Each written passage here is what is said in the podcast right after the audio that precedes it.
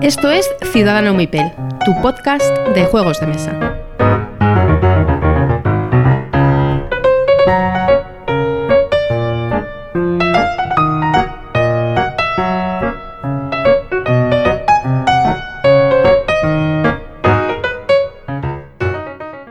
Hola a todos y bienvenidos a Ciudadano Mipel. Episodio 40 ya. Eh, soy Jesús y os doy la bienvenida. Y por aquí tengo, como todas las noches, a Miguel. Buenas noches, Miguel. Hola jóvenes, aquí estamos una vez más. 40 ya.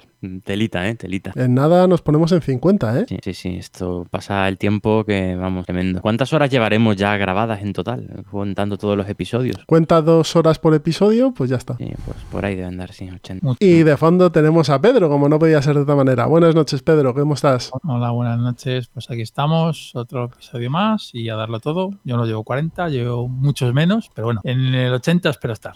seguro que sí, bien. seguro que sí. Sí. Vamos a empezar con las noticias. Y vamos a empezar con una noticia que a muchos les habrá alegrado y les habrá hecho tener un... ¡Ah! La, la Super Bowl. No, no. Ah, vaya. Es que esto se va a publicar. Cuando se publique esto, yo espero estar eh, recién acostado de, de, de cargarme la Super Bowl entera. Entonces, ¿Cuándo es, esto la cuña, de la ¿Cuándo es esto de la Super Bowl? Eh, la noche del domingo al lunes. Pues sí, por ahí, sí, justo. El lunes por la mañana. Sí, y acaba a las 5, a las 6. Justo, justo. A las 4 o 5. ¿Quién, ¿Quién juega este año? ¿Quiénes son los finalistas? Pues han llegado los 49ers por primera vez en bastante tiempo. Qué bien. San Francisco y los Chiefs. ¿Quiénes son esos? Los de Kansas, Ah. Kansas City. Bueno. Interesante, es un- va a estar bien el partidito.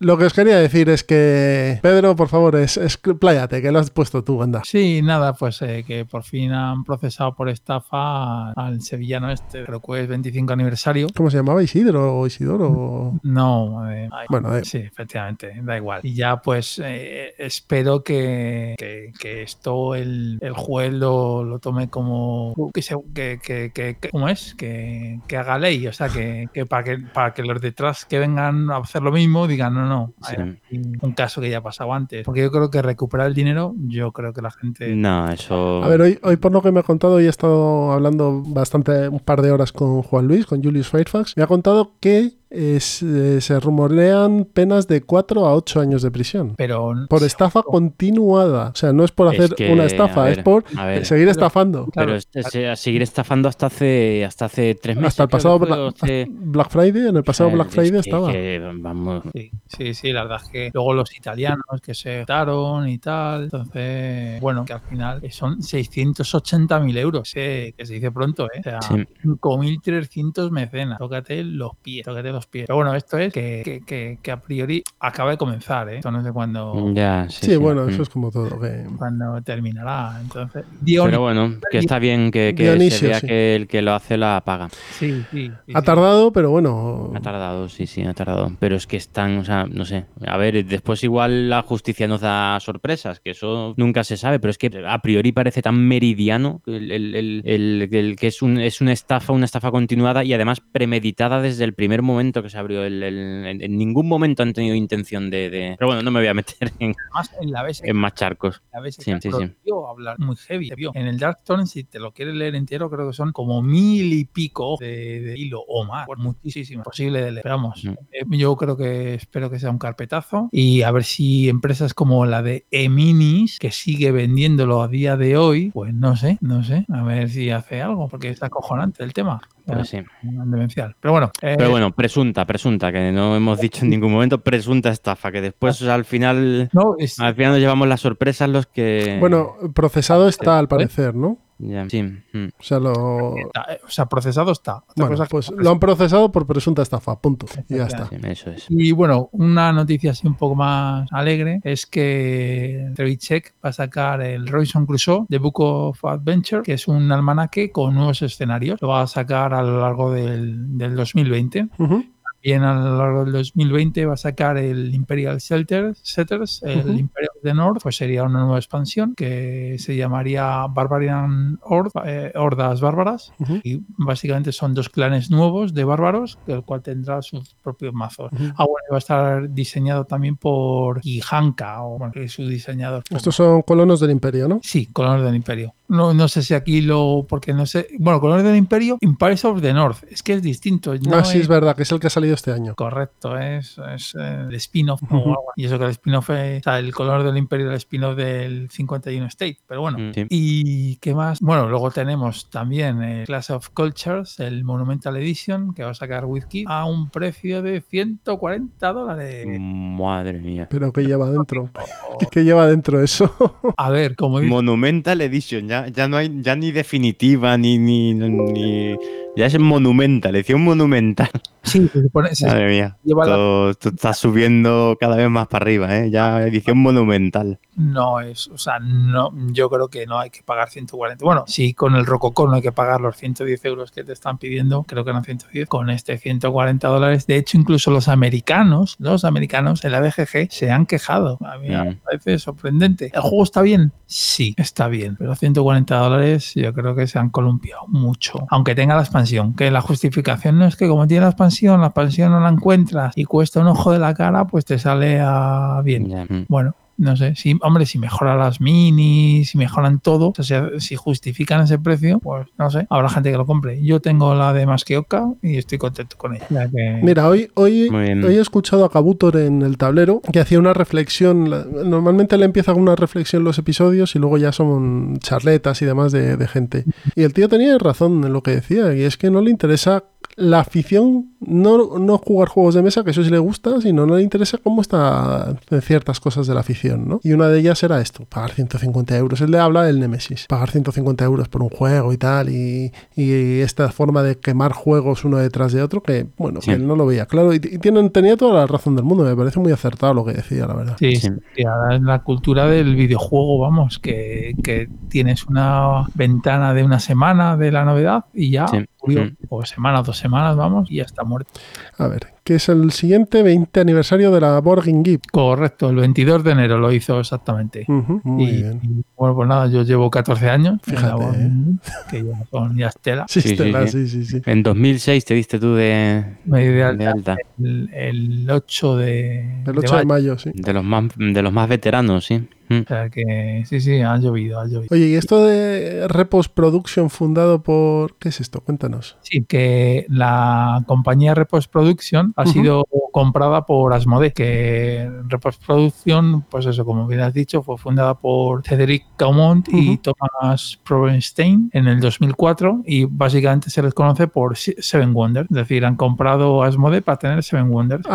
Es el, el- como el- la carta con un sombrero mexicano. Sí, sí, sí, sí. La de color verde y rojo es, creo. Sí. Y nada, pues eso, pues la ha comprado también recientemente. Y una cosa que no hemos puesto es que el próximo viernes, día 7 de febrero, creo que es, espera que mire el calendario, sí, 7 de febrero, eh, edita Salt and Pepper Watergate en español. Ah, muy bien, buena noticia. Yo me han hecho una premiere y he podido probarlo antes en español y luego ya en, el- en- en la charleta hablaré de él. Pero vamos, que bien. ¿Y cuándo, cuándo está a la venta? el 7. Siete. Ujú. Bueno, y, y un detalle que quiero añadir, una puntualización es eh, a todos nuestros oyentes, si hablan inglés, que escuchen el último episodio de Los Abuelos. Muy interesante. Volco, la entrevista a Volco, ¿no? Correcto, Volco y el otro compañero de GMT que tiene.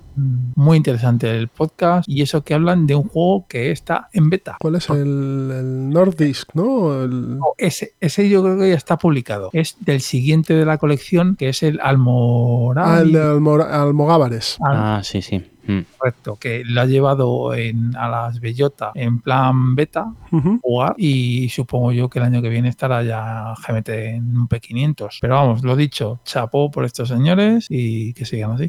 Muy bien, pues sí, sí. Bueno, pues vamos a pasar a la siguiente sección. Bueno, No, vamos a pasar que a la el, eh, el- no, no hemos hablado del Hansa, ¿no? El Hansa Teutónica, que también sale Sí, la, la, la deluxe. la deluxe, sí, sí, la Big Box, No sé si lo habíamos hablado ya en otros programas. Sí, yo, yo lo comenté. Lo comentó que- Pedro, vale. pero no. Vale. Claro, que todavía. Pero esto que va a salir por Kickstarter. Eh, no, no. ¿Seguro? Lo leí en la BSK. Juraría que lo que van a sacar es, creo que precio de antaño, 40 euros con la. No, no, no, creo que no, ¿eh? Creo que no es, no, me parece que no es lo que he leído. Sí, pues barato. Sí, sí, sí, sí. Ah, Sí. bueno, pues mira. Porque lo va a sacar ah, en la editorial, la editora, no me acuerdo, Pegasus. Pegasus Spiele. Y me suena que 40 o 40 o 50 con todo. Que bueno, todo son dos mapas, me parece, y chuminadillas de carta. Es un, eso, eso sí que es un eurazo clásico, clásico. Sí. Pero seco, seco, seco y feo de cojones. Pero bueno, Como el esparto. Mm. sí, sí, sí. Pero no, no, el juego está bien, ¿eh? El juego está bien. ¿Vas a tener edición en español o es solo en inglés y alemán? De momento nadie ha dicho nada. Vale. Pero bueno, yo no lo descartaría, ¿eh? O sea, Supongo que si meten el manual en español no creo que tenga mucha chicha de, de texto dentro. No, me- No. no, no he jugado nunca al Hansa Teutónica. Es un juego que me apetece probar, pero no, no, yo, yo, yo creo que no es dependiente del idioma. Hablo de cabeza, pero juraría que no es dependiente. Y si es dependiente es de algún textito justo en alguna. Bueno. Pues ahora sí que sí. Eh, nos vamos a los entremeses. Así que nos escuchamos ahora. Hasta luego.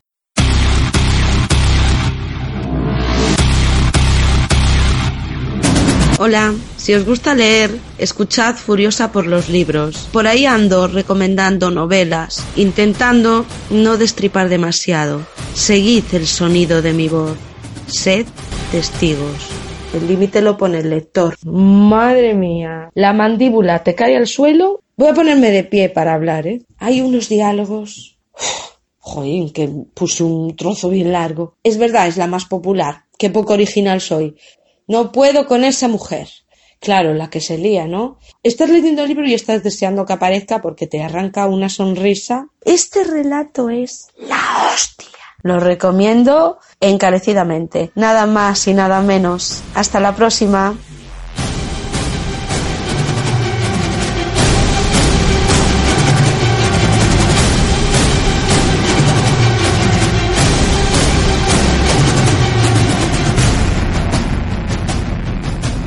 Ya estamos en los entremeses y nos cogemos un transbordador y nos dedicamos a subir y bajar de la estación espacial al planeta Marte y del planeta Marte a la estación espacial, porque hoy vamos a hablar de On Mars. Hoy os vamos a dar un poquito de culto a la novedad, no os acostumbréis, y vamos a hablar del juego del año 2020, aunque salió, bueno, no salió en Essen, ¿no? Porque había una demo. En principio estaba, estaba previsto venderlo, o sea, se- que estuviera en Essen, ¿eh? Sí, pero al final tuvo un poquito de retraso. Bueno, pues tenemos ahí en el año 2020 a On Mars, del diseñador portugués Vital Lacerda. Hace unos programitas hablamos de él, así que tenéis el audio en iVoox o en los podcasters que uséis. Del artista Ayan O'Toole y editado por Eagle Griffon Games y editado en español por Maldito Games. Con una nota de un Así es. 8,5 con 1500 votos y un 4,55 de peso. Eh, Eh, ala, a ver. explayaos. O sea, no, no, un, inciso un momentito, que es que un 4,55 de peso, mm, cielo santo, tío, pero es que, o sea, la gente, no sé, eh, que el, el- el juego es duro, pero un 4,55 es, no sé, Es, una juego barbaridad. es duro, pero al final de la primera partida sabes perfectamente con lo que tienes que hacer. Sí. Eso iba a Yo lo bajaría de un 4,55, yo lo dejaría en un 3. Eso iba a preguntar yo, ¿duro No- por? No, no pondría más de un Pe- 3. pero duro por. A ver, duro por Hombre. la toma de decisiones. Pero no por las acciones, sí, sí. Bueno, Jesús, antes de empezar a darle palos, vamos, vamos poco a poco. Vamos A ver, poco para, poco. Para que no. Es que nosotros nos vemos las caras mientras estamos grabando, entonces por eso están, están diciendo eso. A ver, contadme un poquito, ¿qué, qué haced una un pequeño resumen de las mecánicas que tiene On Mars? Bueno, eh, es un juego eh, de, de 1 a 4 jugadores, bueno, realmente de 2 a 4. Mm, tiene un modo solitario, aparte de- de- del modo normal, digamos, de 2, 3 y 4 jugadores. Eh, duración de 90 a 150 minutos, que me parece un poco justito. Eh, yo creo que con facilidad se supera las 2 horas con mucha facilidad. Y, la- y- y las tres. A- a- Bueno, las 3 yo creo que eso... mm, Sí, sí. a bueno, cua- bueno, no, no, yo estoy con Miguel, ¿eh, Jesús? Porque a cuatro y sabiendo lo que tienes que hacer, es más de dos horas, pero yo creo que puede ser menos de tres. O sea, más de dos horas sí es. Vale, sí, vale. sí, me hace do- entre dos y tres horas puede ser una partida. Hay gente que di- no- dice que eso es un poco exagerado. En, en una hora y media, dos menos cuarto, he jugado a tres jugadores o a cuatro. Yo a mí me parece eso un poco excesivo, pero bueno. Hombre, si, si es la novena partida que da el, el grupo, Mm. pues es- probablemente sí. Sí, bueno, pues estamos hablando de un juego mm, duro, ¿vale? Un juego de regla, vamos, en la, en la línea de Vital la cerda. Quizás sea de los que mejor mm, flujo de turnos tenga de, de la cerda, pero bueno, tampoco una cosa exagerada. Mm, fluía mejor, por ejemplo, el Escape Plan, aunque ese es otro rollo de juego, totalmente distinto. Pero dentro de la misma, del mismo, de la misma liga de, de este diseñador, que pueden ser el Galleries, el Viños, el, Ah. el Kanban, el Lisboa, pues este quizá fluya mejor que, que otros, ¿vale? Porque las acciones son más atómicas. Eh, es un juego de selección de. O sea, la mecánica principal es una selección de acciones. Mm, No es exactamente colocación de trabajadores, porque bloquear no bloqueas, pero en algunas de las acciones dificulta. Eh, la característica más importante de este juego es el tema del tempo. El tempo del juego está totalmente definido por el- porque las acciones están divididas en dos grupos. Un grupo de acciones es- eh, que son la- las que puedes ejecutar cuando estás en la órbita de Marte y otro grupo de acciones que puedes ejecutar eh, en, en suelo marciano cuando estás en la colonia. Que vienen a ser, viene a ser pues en, en- en- en la, en la órbita puedes hacer acciones del tipo tecnológico y de, de, mm, De adquisición. De adquisición. Lo que haces es adquirir cosas en la órbita. Sí, ah, sí, efectivamente. De suministros y de tecnologías. Adquirir tecnologías, proyectos y suministros. Sí, digamos de conocimiento y suministros. Y abajo es en, en la colonia es donde construyes y Tienes las de desarrollo. desarrollas y tal. Las acciones son bastante atómicas, o sea, las que o sea, son acciones como simplemente una acción es coger un elemento del suministro o coger una carta que es un proyecto para el que conozca Kanban, pues algo parecido a los proyectos de a los diseños de Kanban o mm, desarrollar una tecnología, ya está, son y simplemente coges una loseta del, del tablero y te lo pones en tu tablero de jugador. Entonces eso pues en la cerda la verdad es que es, es raro, Sí, es que no tenga unas, unos cuantos subpasos ahí en, en- en cada acción.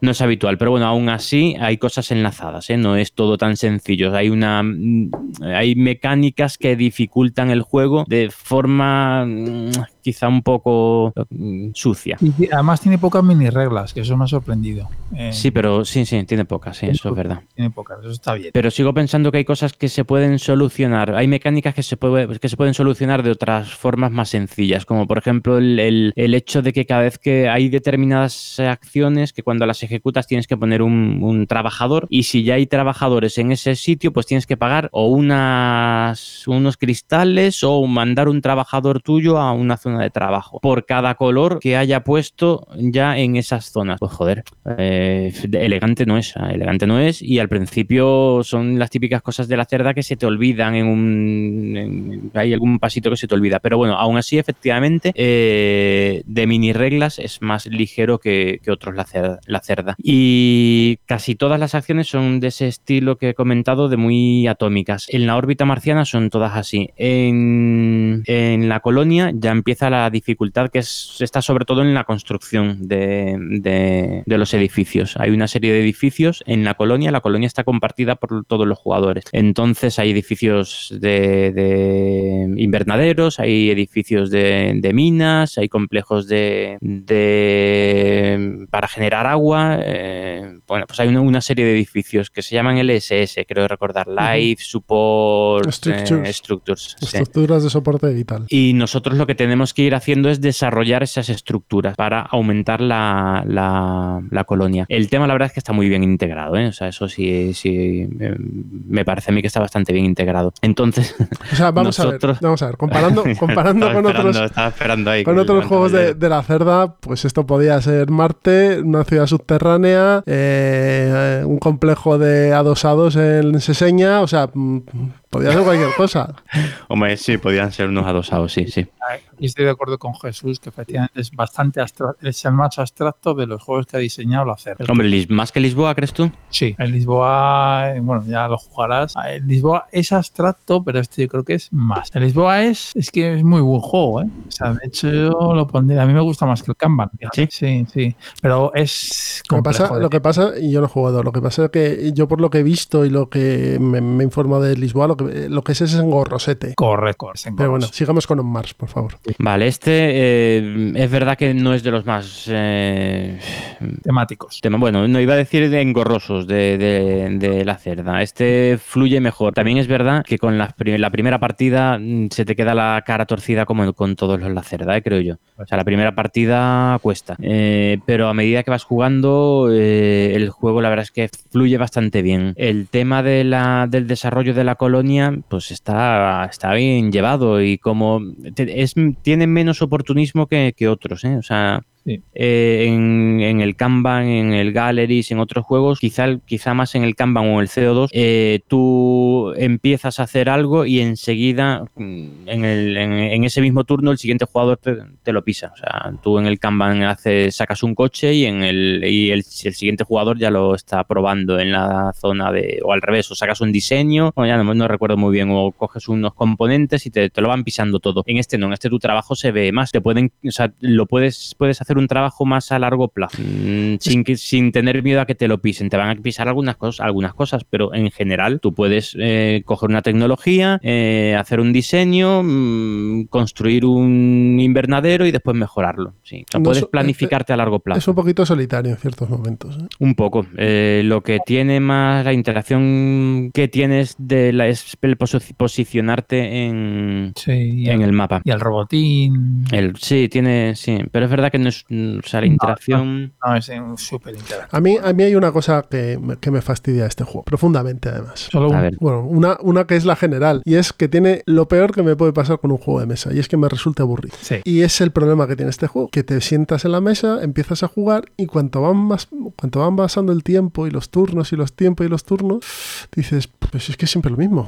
Y, es que además no te despierta ningún tipo de interés, o por lo menos a mí, ¿vale? No me despierta ningún tipo de interés. Las mecánicas están bien depuradas, lo que haces está bien. De hecho, me parece hasta más simple que otros juegos de la cerda. Sí. Pero al final se crea una bola de nieve entre todos los jugadores que dices, coño, si es que la acción es directa, pon un edificio. Es muy fácil. A dos, a dos casillas del edificio principal si quieres, o, o- y a una casilla de tu robot. Coño, pues eso son 10 minutos de decisión. No puede ser. No puede ser que genere tanta bola de nieve un juego que se supone que tendría que ser más directo. Es cierto que en otros, como en Viños, que tienes que hacer y me pongo aquí en la matriz, aquí no puedo porque el otro me ha quitado y tal, sí que puede, te, te puede llevar a, a- a pensarlo más. Pero este juego que en esencia es más directo, son acciones muy, como dice Miguel, muy atómicas. Coño, no puede ser que cuanto más pase el juego, más atorado estés. Eso es cierto que eso no te lo puedo negar, que hay mucho, hay entreturno. El entreturno es largo. Sí, sí, sí, sí tiene entre, entre turno. Por eso yo, para mí, el número de jugadores perfecto es 3. Correcto. 4, yo, no sé, yo creo que... Y bueno, a ver, tienen, no vuelvo a jugar en la vida. tiene entreturno, eh, tiene AP, pero eh, él también tiene el problema de los turnos, eh, los turnos son muy variables, es decir, tú puedes ser el primero en un turno y el último en el turno siguiente. Eso en una partida a cuatro jugadores, pues yo no sé, a mí me mata, ¿eh? O sea, el tener seis turnos en medio, es, es que, uf, tela. Eh, y más en uno en el que tampoco, o sea, un juego en el que no tampoco te pueden pisar mucho las acciones de los otros seis, tampoco te quitan, a- te, te pueden, te pueden modificar tu, tu, tu acción en lo que tú tienes pensado, porque tú quieres construir un LSS de, de nivel bajo para llevarte los puntos de victoria y, y la bonificación, te lo pueden pisar, eh, puedes querer construir un complejo minero en un sitio y te lo pisan, pero bueno, pero Pero, tienes pero vosotros un- no, ¿no tenéis la sensación de que se atasca esto, que esto no debería ir más fluido de lo que va. Pero bueno, yo eso con las partidas va, va pasando, ¿eh? Yo creo que es que es un juego que tiene, tiene muchos caminos para conseguir puntos de victoria. Muchos caminos, bueno, para conseguir puntos de victoria, para desarrollar tu, tu colonia en general. Tiene muchos, muchos caminos. Eso, pues, eso conlleva un poquito, un poco de AP, claro. También conlleva a que te pisen menos, porque siempre vas a tener una buena alternativa a lo que tú tenías pensado. Pero, por ejemplo, Eso pasa con todos los de la cerda, ¿eh? creo yo, pero bueno. haciendo, haciendo una comparación por tema incluso, Terraforming Mars, que es un juego que la gente, hay gente que le gusta mucho y gente que le da muchos palo. En Terraforming Mars, tú cuanto más vas avanzando en el juego, más vas notando la progresión y que el motor que estás haciendo empieza a funcionar. Es cierto que aquí no, aquí no tienes ningún motor. Aquí son acciones que vas soltando. ¿Eh? Dura en el Terraforming. Sí, el Terraform- el Terraforming también tiene entreturno, ¿eh? Sí, Oh, sí, pero, pero no se hace tan pesado, joder. sí, es distinto, correcto. Sí, Sí, el sí, problema, no- el problema de este juego es que se hace pesado. Sí. Y que llega un momento en que uno de los dos lados de- del, del juego, una de las dos de los dos bloques de acción, empieza a ser inútil, que es el de la órbita. A ver, pero eso temáticamente tiene sentido. Tiene sentido de que tú estás en la órbita un 20% o un 15% de la partida y el resto estás terraformando, que es lo que tienes que hacer. Sí, yo solo he escuchado que, que- que era la intención de Vital la Cerda, era que estuvieras la mayor parte del tiempo Esos son- abajo, porque es que realmente temáticamente es así. Yo no sé si eso será verdad o, Yo, o yo, es que- yo creo que no, ¿eh? Bueno, vamos a justificar esto. ¿cómo? Va, a ver, eso lo que te provoca es que tengas a cuatro tíos en una cabina de teléfonos dándose puñaladas. Sí, o sea, Porque, Sí, porque, eh, porque te, te a ajusta. mí en ¿no? Una de las partidas sí me pareció un problema, porque, bueno, yo por, por ejemplo, en la, la última que jugamos en el club, eh, yo estuve en la órbita el primer turno o los dos primeros turnos, me bajé y no volví a subir. Todo lo que puedes conseguir en la órbita lo puedes conseguir en, en la colonia de otras maneras. Entonces, ¿qué pasa? Que yo sé, donde en el tercer turno, ahí me quedé el resto de la partida. Y eso implicaba que siempre era el penúltimo jugador en, en jugar, o el último si, si alguien subía a la órbita. Pff, eh, no sé. Mm, Y no necesité en ningún momento volver a subir. Mm, es, es cierto que, que- que la órbita es, es una parte del tablero que es un poco que dices, "Pff, es que aquí solo coges y ya está, coges cosas, ya está, no hacen más. Es eh, como que le falta como desarrollo, bueno, entenderme, que es como, es aburrido, Jesús. Ahí sí que no te puedo discutir, la parte de, de la órbita es aburrida, porque coges cosas, ya está. O sea, Yo- vamos a ver, que, que la cerda tampoco, que, que, este- que la cerda no es Coriconixa, que hace juegos temáticos y alocados y, y con factor suerte que te puede pasar cualquier cosa, pero que tienes un juego como de Galleries, que a priori el tema es mucho más pálido y que fluye mucho mejor. A lo Sí, mejor es que los juegos de este hombre a cuatro no terminan de, de funcionar sí, bien, ¿no? Sí, sí, sí. Este no, pero otros sí funcionan bien. Hombre, este funciona bien, lo que pasa es que se hace largo. Mm, Pero Hay sí- otros el que el, el Galerista 4. pff, es- El problema no es que se haga largo. O sea, el yo- Kanban yo- A4 es el caos eh, absoluto. El- Miguel, el problema no es que se haga largo, porque un Rebellion es- se hace igual de largo. Y una Guerra del Anillo se hace igual de largo. O Y, tú no te aburres. A ver, también, o sea, yo sea, la pri- el- en mi el- primera partida me pareció aburrida porque no, no sabía Sí, las bueno, es- alternativas, es la no sabía primera- es tal. la primera a medida que juegas y vas viendo mm, todo el potencial que tiene el juego, yo creo que Pero si el juego Te lo puede, pasas mejor, puede ¿eh? tener mucho potencial y puede estar muy bien desarrollado, pero el tempo de juego que marca se hace, se atasca. Es un juego que se va atascando. En la segunda partida lo jugamos con este señor y con Roberto,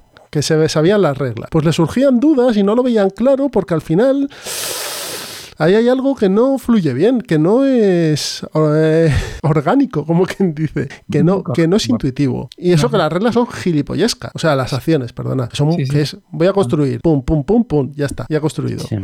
El tema de las acciones ejecutivas, puede, es que al principio la partida fluye muy bien, después eh, cada jugador se... em, Es que debería ser todo se lo contrario. Desbloquea, desbloquea muchas acciones ejecutivas, que realmente solo puedes hacer una, pero las acciones ejecutivas al final es una acción más, como te permite hacer una acción más, es más, te permite hacer combos entre acciones que al final engorda mucho tu turno. ¿eh? Y bueno, pues...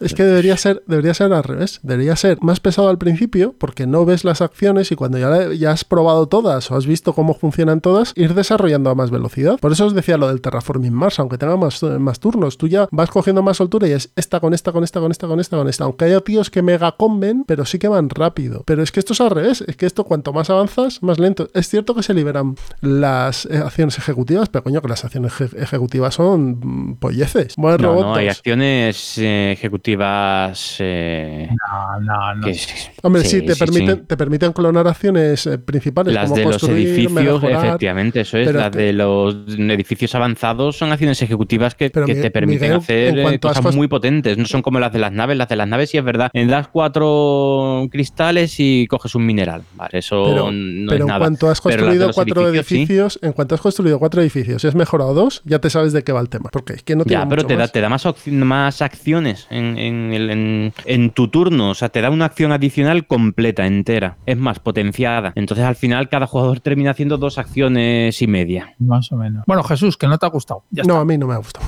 No pasa nada. De No, hecho- Yo a mí me parece, me parece un- no sé si el mejor o el peor de, de la cerda, pero me parece un diseño mejor de lo que me, de la primera impre- impresión que me causó. sí, es, es un juego. parece que está bien, A mí- es un muy buen juego. A mí me ha gustado, pero sí es cierto que no es un juego de una partida. No, no, no. Darle- No, Mira, yo jugué la primera partida, después de la segunda dije, "Pf, lo vendo, lo vendo. Pues ahora ya mm, se queda Y claramente. a lo mejor no es un juego para cuatro, ¿eh? No, Yo he disfrutado más con, en partidas para tres. ¿eh? ah, para cuatro, para cuatro no. Para- Para uno no me ha gustado, ¿eh? Para uno yo no... Tiene ¿no? un modo... No, porque al final eh, este juego es un juego que necesita mucha... Es que me pasan muchos juegos, ¿eh? No es, no es solo este. Necesita mucho... Es un juego muy duro, necesita concentración. Muy duro, pero no de un 4,5, ¿vale? De- Muy- digamos, muy es un duro du- de 3, 3,2. Si te dan con él en la cabeza es muy duro, eso está claro. Necesita concentración, necesita eh, que tenga, tener tú claro en la cabeza el flujo de, de lo que quieres hacer. Entonces, el mantenimiento que tiene en una partida en solitario es, es manejar un juego, un bot, y no, no, no me gusta. No me gusta en este y no me gusta en el Gaia Project, no me gusta en, en- en muchos juegos.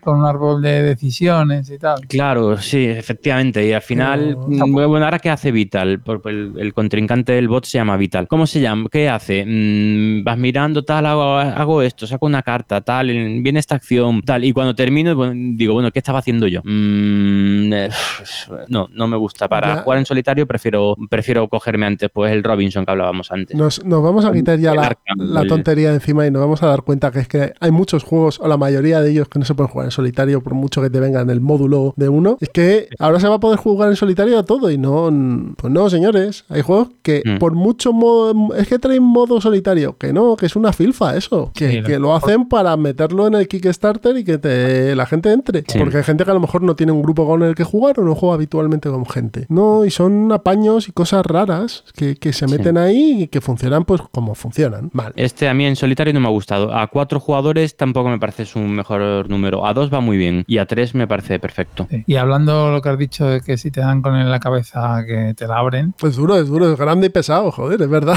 ¿qué quería decir? Que me parece demasiado grande. Tenemos que jugar, cuando jugamos los tres juntos, jugamos una mesa para Wargame, para que nos... Sí, eso es verdad. Lo montamos en la mesa de, de Warhammer, ¿no? Sí, De- Es una mesa de 1,20 por 1,80. O sea, Mm. una mesa muy Y no sobra, ¿eh? No, no sobra. no justa, podría ser un poco más pequeño. Tablero muy grande, los tableros personales también ultra grandes. Pero que, que es que te están metiendo un cebollazo de 120 euros. Vale, es que si, vale, encima, si encima te dan un, un tablero de 2x2 centímetros, eh, que para pegarse un tiro. O sea, Ya, ya, ya. en algo tiene que ir el, el coste del juego. Sí que es cierto que las made- la madera está muy bien, está pintada y el cartón es muy gordo y tal, pero que este juego a la mitad de precio con unos materiales más simples, hubiese sido estado igual de bien, ¿eh? Sí, sí. Cubitos y ya está. Sí, o alguna cosa, alguna alternativa, pero en el fondo esta, la sobreproducción es lo que tiene, que, que- que se está desmedida. Sí, sí. Sí, y es- sí, sí, los juegos de, de la cerda hace ya mucho tiempo que son todos así. Mm. Hasta el escape plan, que es más casual, es igual de, Igual de de caro. sobreproducido. Mm. Costó lo mismo, ¿no? Salía, costaba lo mismo en el Kickstarter. Era 80 caro también, no recuerdo exactamente cuánto, pero era...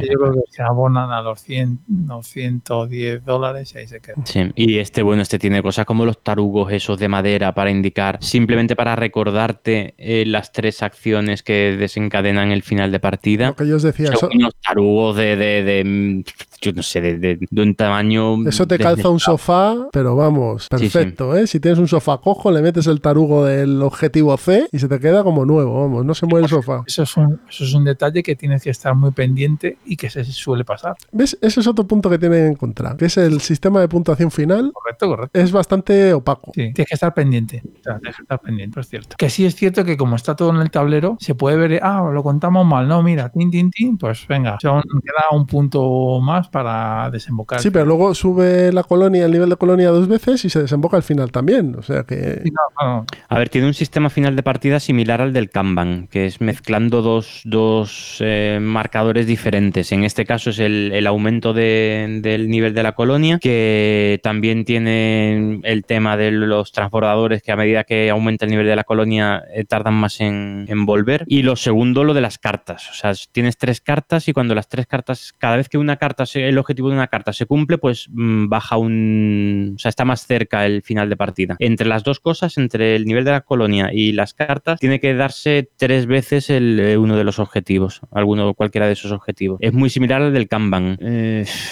pues en una de las partidas provocó ese final, bueno, similar al del Kanban, pero con un detalle muy importante, que es que el del Kanban, uno de los elementos es el paso del tiempo, nada más es el número de turnos. O sea, el número de turnos en el Kanban, eh, cada vez que Sandra o Sara o Rosa o como se llame llega a la oficina de recursos humanos, eh, ha pasado una semana y ya está, ya ha pasado una semana. Es un- una muesca más para el final de partida, ¿vale? Y no está en, el, el- en, en los jugadores el controlar ese, ese- la situación donde se pone eh, Sandra o Sara o como se llame. No, Sandra. Eh, es decir, que, a- que por cada X turnos va a avanzar el. va- le vas a poner una muesca más. Tú puedes, ese, ese X turnos puede ser X más 1 o X menos 1, según cómo coincidan donde te pones. Aquí no, aquí no hay nada que lo limite por tiempo. Aquí son las únicamente las acciones de los jugadores, nada más. Sí. Entonces, ¿qué pasa? Pues lo que nos pasó en la primera, que la partida se atascó y no había forma de que se acabara la partida. Esa se hizo muy larga Gusaneo, porque que se por, llama. por- sí, por, pues, en- por las circunstancias de la partida, de cómo se va desarrollando, el- los LSS no construíamos los suficientes y las cartas no se cumplían, pero vamos, estaba lejísimos de cumplirse los objetivos de las cartas. Entonces, no, la partida no avanzaba y veíamos que había pasado una hora, dos horas y que estaba la- el final de la partida lejísimos. Eso en la segunda ya no pasó. Pues bueno, pues eh, efectivamente, el, el cómo se desencadena el final de partida en este juego, para mí, tiene un defecto. De es hecho, que en la segunda se partida.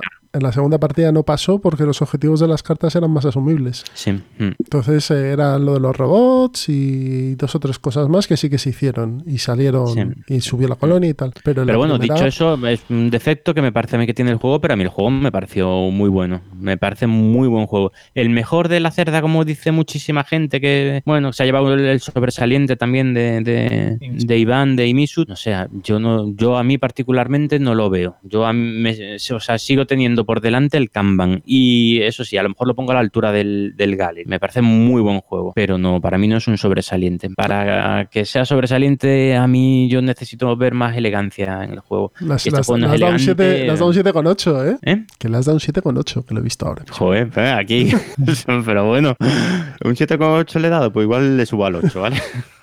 Sí, sobre el 8 es una buena. Un 7,8 no, todavía no serían todas las partidas. O sea que lo que, lo que un, 7, un 8 es muy bueno, lo me disfruto jugándolo ver, y lo sugeriría otra no vez. sé, o sea, en- la- yo en, en la BGG meto los datos cuando me acuerdo y ese día pues jugaría una partida, no sé, como, no sé cuándo, cuándo le puse la nota, ni cuántas partidas llevaba, ni nada. Fíjate, me he metido cuatro partidas nada más en la BGG y al más llevo unas cuantas más. Bueno, algo más que queréis decir de... Pues que es muy buen juego, un ¿Tú, 8. tú también, Pedro, le darías un 8? Sí, sí, es un juego de 8. Yo casi un 8, yo le doy un 4, pero bueno, ya estos son cosas de... Ya le bajas la media. Que haters gonna hate. Hombre, un 4, bueno, sí, sí, bueno. Un 4 es... Es, es tu criterio, ¿no? Voy a, Un 4 cada uno tiene es... criterio. No está mal y podría jugarlo de nuevo. Eso es un 4, con lo cual es lo que opino yo. No está mal y podría jugarlo Efectivamente, de es tu nuevo. criterio. Yo un 4 se lo di al zombie. Ya, pero, pero, pero tú, el no zombies, sé, tío. ¿tú del zombies opinas que no está mal y que podrías jugarlo de nuevo? No, no, no, no, Pues no lo voy a jugar en la vida. Le tienes que dar un- una nota más baja. Pues yo zombie jugaría, ¿eh? Que sí. Yo jugaría todo, realmente. Bueno, pues visto este On Mars, vamos a pasar a la charleta. Así que nos escuchamos ahora. Hasta luego.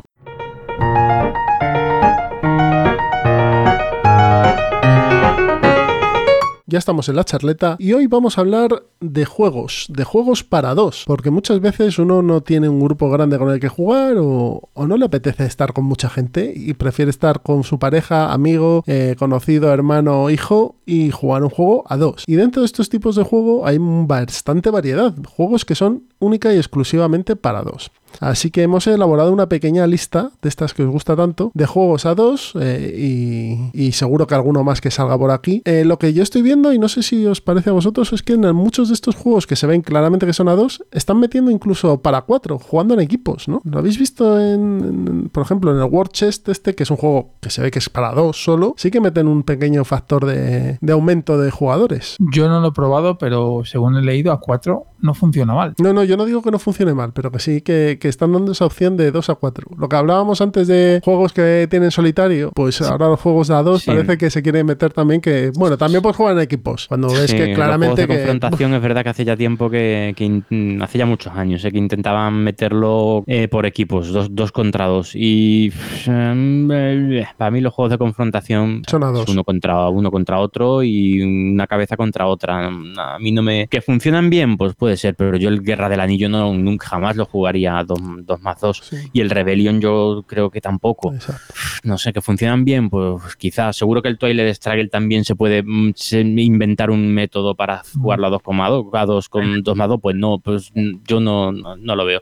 El. Virgin Das Volk también tiene una expansión para 2 más 2, que bueno, mete algo más y se, bueno, Bueno, ya está. ¿No te gusta el Business Ball? Perdonar oyentes. bueno, No, entonces, no, Jesús, no te gusta la expansión o el juego? El juego no me gusta, ya lo dije aquí. A mí el Virgin Dashboard no me, no me gusta. Ah, pues no lo recordaba, yo Me parece un juego que, que- que va de temático y de temático tiene poco, es más matemático que otra cosa. intento, pues, yo es que suelo olvidar las cosas que no...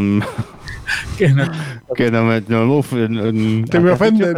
¿Has dicho algo? Las cosas que me ofenden las Volk. Sí. Vamos, de hecho, eh, no está en la lista de juegos de un. De... no, no lo he puesto. Oh, No, porque lo he puesto- he hecho yo en la lista de juegos. voy a modificar la escaleta ya. ya. Ahora Pero vamos, la ahora hablamos de él, ahora hablamos de él. Bueno, venga, juegos para dos. Bueno, pues Empezamos de- por el Virgin, Das- Virgin Das Volk. No, empezamos por los tres que has comentado, que sí que son buenos juegos para dos, que son grandiosos juegos para dos, que no son Sí. matemáticos, sino que son grandísimos juegos, y son el Twilight Sí, Struggle, Temáticos, de hecho, muy temáticos. Guerra del Anillo y Star Wars Rebellion. Los tres, tres juegos, yo no sé, si hablásemos de juegos a dos modernos, serían quizás el la bandera de enganche, ¿no? De este, de este género Sí. solo para dos. El PS, el Toilet Struggle, es un juego que ojito, a ver a quién se lo pones. No, no, Porque- no, pero no te digo que este sea para un amplio público, Vale. sino que es un juego que de los juegos a dos que hay únicamente es de los más conocidos. Y para dos es un tiro. Y me encanta. Mi juego favorito. Bueno, de mis juegos favoritos. El Twilight Struggle. Sí. sí. Estos tres son tres juegazos espectaculares. Eh, también eso, estamos hablando de juegos eh, juegos duros, ¿eh? que juegos para dos hay una, vamos, una gama brutal. O sea, Como estos, tres, estos tres de los duros y largos, es decir, de los de echar una tarde, estos tres son indispensables. O sea, Y antes, antes de hacer, eh, comentamos estos, pero antes quería yo comentar una cosa que se me ha olvidado. Yo creo que los juegos eminentemente a dos son los Wargames. Los Wargames son juegos en su 90% eh, diseñados para jugar a dos. Juegos que son largos, son duros, eh, tienen una toma de decisiones compleja, o sea que no, mm, no podemos desdeñarlos y que el género de juegos a dos eh, sí que tiene ahí en los Wargames un, un representante bastante claro, ¿no? Sí, tam- también es Sí. cierto que son a dos, porque generalmente en las batallas solo hay dos bandos, lo normal. Ya, ya, pero bueno, que son juegos a dos. Sí, sí, sí, sí. Pero bueno, Sí, la, la inmensa mayoría de Wargames sí. La verdad es que, o sea, dando, dándole vueltas, eh, da para varias charletas eh, el tema de hoy. Según tema de, de- de juegos, porque Wargames podemos estar aquí hablando media hora de Wargames de iniciación eh, fácilmente. De, para dos, tres, pero podemos, bueno, sobre todo dos, sí, tienes Sí, razón. para dos. O sea, si vamos a hablar de Wargames de iniciación, hay que hablar de Wargames, Wargames mm, Sí, sí, eh, sí. En, su, en su definición más clásica, ¿no? Pero eso Mm. es en otro programa. Sí, eso ya tenemos ahí. Antes del 50 hay que poner, hay que el- hacer uno de Wargames de 50. iniciación. O en el 50. O en el 50. Eh, bueno, pues aparte de estos tres que hemos comentado, Toilet Struggle, Guerra del Anillo, Star Wars Rebellion, del Guerra del Anillo, solo un apunte, que lo jueguen a tres. Es un buen juego. ¿Sí? Con dos malos. Nunca lo he jugado a tres, el, el Guerra del Anillo. con El- Nisangar y Mordor. Sí, es un muy buen juego a tres, porque los malos solo gana uno. Entonces hay cierta tensión y está muy bien. Y luego en, en las expansiones, o metes las dos que hay o no metas ninguna. Sí, eso lo comentaste Sí. la vez anterior, que Porque desequilibran desequilibra, de un lado al otro, ¿no? Eso es. Y por cierto, no ha dicho nada de Vir, creo, a día de hoy. Pero vamos, la tercera que van a sacar, que ya lo ha anunciado Ares, seguramente se publique en español. Que hay una Muy bien. Pero es un juego que sin expansiones funciona ya como un tiro. Sí, correcto, correcto. A mí me parece una maravilla de juego. Ese, es el, ese no lo hemos hablado nunca en, en el entremés, ¿verdad? No, no, no. Pues eh, ya, ya tocará, no te preocupes. también, ya te- está saliendo otro progr- programa de aquí. El Guerra del Anillo es un juego para dos. Si te gusta el Señor de los Anillos, eso es indispensable. O sea, es un juego, es una experiencia ese juego. Mm. Es cierto que no es para darle muchas partidas seguidas, para dar a lo mejor 3, 4 partidas al año, Sí. da un buen regusto. Mm. Bueno, pues de aparte de estos tres, y, y hablando de juegos también para dos, mm, que podríamos incluso englobar como un wargame, tenemos el Labyrinth, War on Terror. Eh, juego que es el pre-te o proto o pre-coin, porque tienen mecánicas que luego se verían en los coins, y que deriva también un poco del Toilet Struggle, tiene ciertas similitudes. Es Sí. un juego asimétrico que intenta reflejar los, la guerra contra los terroristas después del 11S. Sí, Tiene que- dos que expansiones. loca. ¿eh? el, el- el que se parezca al Toilet Struggle o el parecido que le quiere buscar la gente que no se parece No, mucho. yo no he dicho que se parezca, que tiene cosas del Toilet Struggle y cosas de los coin, pero es un juego independiente. Es... No digo que lo digas tú, pero si la gente tiene en su cabeza de no es como Toilet Struggle, no es como Toilet Struggle para nada, aunque te, aunque sea un card driven. Mm.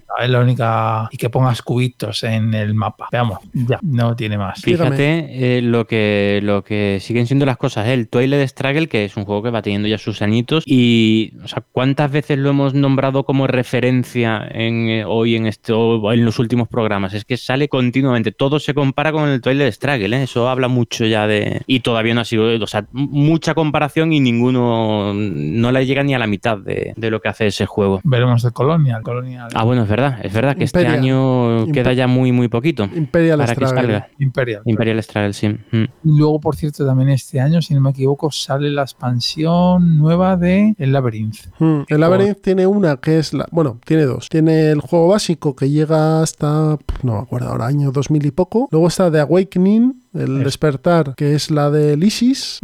Y la última, que es post-ISIS. Y llega hasta ahora, Hasta prácticamente. ahora, hasta 2018 o 2019. Sí, y sale este año. Juego muy interesante este, este Labyrinth, muy des, eh, con facciones muy desequilibradas, no desequilibradas, desiguales, eh, muy tenso, muy tenso, muy tenso, muy tenso durante toda la partida y mm, a mí me gusta mucho este juego. Y va a salir en digital en breve, además, lo va a hacer Asmode, digital. Sí, eh, ya, ya, ya, Mm. sale ya. Sale el base, lo dijo Volco en- con los abuelos, lo dijo. Con el base tienes para darle partidas para aburrir, vamos. O sea que estar atentos porque estará en Steam de oferta seguro de lanzamiento y es un juego que en digital se puede jugar muy bien y, y lo vais a pasar fenomenal. De momento solo PC y dijeron que a posteriori iban a a sacar para Android y iOS. Mm, Un juego que tiene un sistema propio además de, de establecer la duración de la partida, porque en el fondo se juega un mazo, el mazo de cartas se puede jugar una vez, dos veces o tres veces. Si lo juegas una vez, pues es una partida introductoria en la que vas viendo cómo va, dos veces ya te, si has jugado alguna más y tres veces la partida completa. Pero vamos, a, a dos mazos está perfecto. Incluso a uno, ¿eh? Sí, a- bueno, pero uno a lo mejor te Incluso a uno fuera. para cogerle el aire. Puedes quedar, te, te puede putear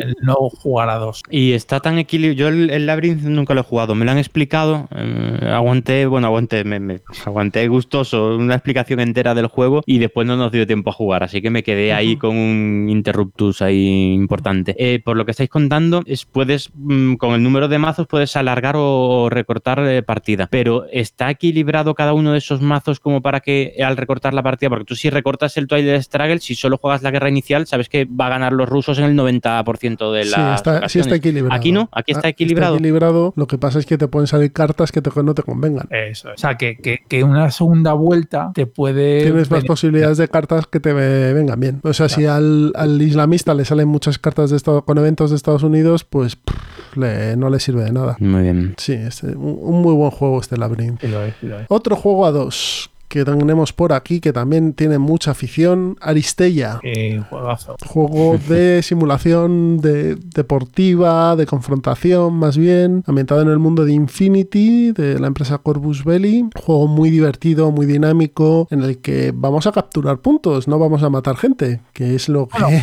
varios modos. Hay, hay varios modos de juego. Pero vamos, el más eh, convencional es capturar puntos. por puntos. Sí. Con un montón de expansiones de personajes, con un montón de Pero merchandising. Pero han hecho Corvus lo ha hecho muy bien, porque el primer año sí que te sacó bastante para expandirte bien el juego, que tuviera lore, pero ahora ha ido bajando poco a poco, poco a poco, para que vayas pudiendo disfrutar de cada expansión. O sea, yo creo que está bastante bien, es un juego bastante bien producido, producido en el sentido de que no es en plan Fantasy Flight de, ah, la toma, pum, todo. Ah, no es un ECG, vamos. No, está muy bien este juego. ¿Tú lo has probado, Miguel? No, no, no lo he jugado nunca. Ah, luego- Es que, o sea, los juegos de confrontación, para mí, eh, algo básico que tienen es el tema. O sea, en los juegos de confrontación me gusta, eh, es que el- para mí el 90% es el tema. Y en el de Aristella a mí no me, no me llama nada, no, no, no me llama. Que seguro que lo pruebo y me encanta, no lo dudo. Pero en un juego de confrontación, para mí tiene muchísimo peso eh, el tema del juego. Entonces yo cuando juego en Twilight Struggle es que estoy viviendo la Guerra Fría totalmente y estoy viviendo el, un golpe de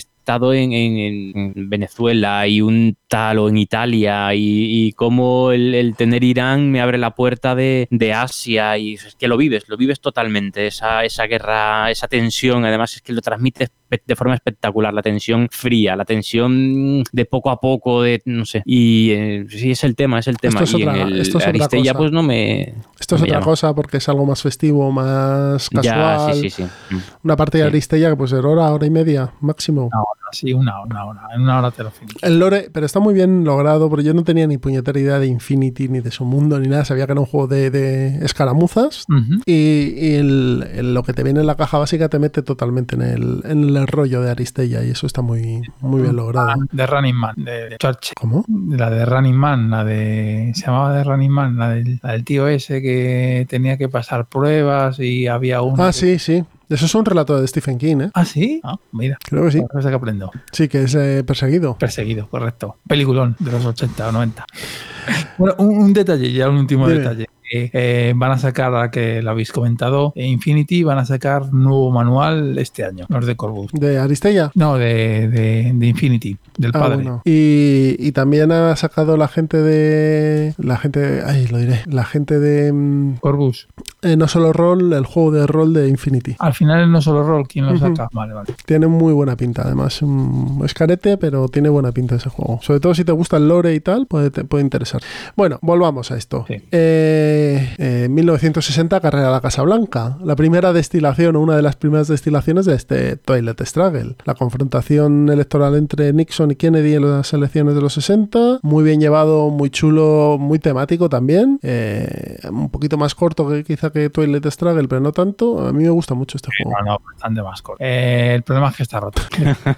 está. Sí que- ¿por qué A la está- ti tirarlo a la basura, Jesús. ¿Por qué ya. está- No, no, no lo tengo, pero ¿por qué está roto? Mm, bueno, venga, lo comentaré. Está roto la edición de, diseños sí. orbitales. No, diseños orbitales. De gabinete lúdico sí que está rota, pero aparte de eso, Está roto, no. El diseño de gabinete lúdico me parece muy bueno. sí, es esto que cuando tienes que pegar pegatinas ahí en el mm, tablero. Ay, sí, un par de pegatinas, no pasa nada. Eh, ¿En qué está roto? Pues está roto que si vas a. Tenías el tablero de los Estados Unidos y luego en el lateral tenías el de cómo ir a la prensa, ¿no? A armas y. pues, es que Los no temas del debate. Debate. Si vas a debate, casi seguro que ganas. Solo haces debate. De hecho, tienes un hilo, la BGG, vamos, que tiene ahí post para aburrir, que hablan con el diseñador y el diseñador lo reconoce, que está muy potente eso y al final me parece que eh, hicieron la, la home rule de que solo podías ir una vez en tu turno ahí. A poner temas en el debate, ¿no? Sí. porque bueno, el juego llega un momento en el que se para, tienes el debate famoso donde Nixon salió hecho un asco y Kennedy muy guapo y Sí, oliendo eso, bien. sí, eso iba a decir, es que temáticamente ahí fue donde, donde ganó la partida Y uno, donde- bueno, donde la perdió el otro. Donde la perdió el otro y ya está. Sí. Bueno, otro juego. Eh, Seven Wonders Duel. El juego de Seven Wonders trasladado a un juego de confrontación a dos puro y duro. Y aquí sí que no hay equipos ni nada. Eh, este salido en plan malvado a Miguel le gusta bastante. Sí, hombre, está un poquito... Roto también. No, no, no está roto, pero... O sea, que es, es muy ligero, es muy, muy ligero. Pero yo creo Vale. que, que una O sea, de las mm. cosas de los juegos a dos es que tienen que ser ligeros en, en su amplia mayoría, excepto muy, muy, No, hombre, muy- los, de, de los que hemos hablado hasta ahora Ya. son todos juegos duretes y ahora nos Ah. pasamos al otro extremo, que es un Seven Wonders Duel en el que las decisiones son casi todas son triviales. O sea, el juego, la mayor parte de las veces es evidente la carta que te conviene coger. El juego es agradable de jugar, con niños funciona genial, funciona muy, muy, muy bien, pero precisamente por eso, porque es mm, o sea, muy ligero. Es, es, el Seven Wonders Duel que ya es, muy, ya es ligero de, de, por sí, pero con una mecánica en la que, eh, que una mecánica que reduce la, el poder de decisión del jugador. Muy bien. Creo yo, vamos, no lo sé. Entonces, bueno, con niños genial, con niños estupendo. Ahora yo con adultos no me echaría muchos duel. Yo creo que es un, juego, un juego, creo que es un juego casual Sí, que está bastante, es que está Ujú. bastante bien desarrollado, aunque haya gente que lo odia a muerte, pero bueno. A ver, todo. yo le he cogido un poquito. Yo este, me gustaba el juego. Le he cogido un poquito de manía desde que lo vi en el. No sé si el, el 10 de la BGG, el 12. O sea, pero el duel, en serio. Yo, o sea, es que esas cosas a mí me, al final me hierve por dentro la sangre y, y critico el juego. No se te nota, ¿eh, Miguel? No. Que no tiene culpa el juego de. el, juego, de- el juego es un buen juego, ¿eh? Está- Sí, para no lo que es. el- el- lo voy a buscar ahora, no es el 12 de la BGG, tío, pero es que eso es, eso es ofensivo para el resto de juegos. Seguro, luego lee los 10 primeros y vemos cuál es más ofensivo que Seven Wonders Duel, que seguro que alguno hay. Bueno, Hombre, podemos hacer otro programa sobre el eh, top juego- mm, juegos 20, que nos 20 de la ofenden. BGG. ¿no? Juegos que nos Y, ofenden. pero ese te- tendríamos que tomar omeprazol o algo. o sea, yo no leo el ranking de la BGG sin un antiácido. Bueno, vamos a por otro. Eh, 13 días, y este ya es la destilación de la destilación de Toilet Struggle. Ese. Yo lo he probado un par de veces y a mí no me terminó de convencer. A ver, no, no es tan mal, pero me quedo con estos de caja pequeña, con ¿cómo se llamaba este que Telón de acero. Es correcto. Otro que está. ¿Cuál, cuál? Telón de acero. Cero, Ah, telón de acero. Ese sí, 13 días es la crisis de los misiles cubanos, que no está mal, ¿eh? Que no está mal. que no está mal, pero pff, habría que probar, que yo no he probado el 13 minutos. Yo a lo mejor, a lo mejor siendo mucho más corto funciona mejor. No, pero no se te hace aburrido. A mí el 13 días no es, es- corto, un juego corto. No tan corto como los 13 Sí, minutos, sí, sí. evidentemente, pero es un juego de 20 minutitos, yo creo por ahí, 20 minutos, no debe ser mucho más. Y el telón de acero que decías tú ya es la destilación de la destilación de la destilación del Toilet Struggle. Sí, pero el telón de aceros también dura lo mismo, unos 20 minutitos y tienes, tienes tensión en la partida. Tiene cierta tensión, o sea, está, está, está muy bien. Sí me gusta. ¿Qué más tenemos por aquí? Un clásico, La Colmena, de Hive. Sí, sí, la colmena es Ah, muy bueno. la, la pega que le puedo poner a The Hive es que cuando los dos jugadores son experimentados, la partida se puede alargar Sí, mucho, sí, sí. mucho, mucho es a lo mejor 40 minutos. Pues como el ajedrez, ¿no? sí. Es- Pero. O sea, sí, es el mismo, prin- ajedrez el mismo principio que acabas de decir en el ajedrez. Que si dos jugadores saben Sí. jugar muy bien al ajedrez, la partida va a ser se alarga larga. mucho, sí, sí. O en el Go que duran días. Pero bueno, eh, efectivamente, el Hive es, es el único pero que tiene, porque luego como juego es barato, bonito, tienes dos ediciones además, la Pocket y la normal, que yo recomiendo comprarla. Si no tiene ninguna, la Pocket, porque es prácticamente el mismo, o sea, prácticamente el mismo tamaño, pero más pequeñito y más portable. Eso sí, luego ocupa mesa al final este juego, ¿eh? que engaña. Sí. No, a ver, no ocupa mucho, pero esto de no, vamos a jugar eh, en, el, en el avión o en el tren. No, señores, con esto no se puede jugar No, no, no.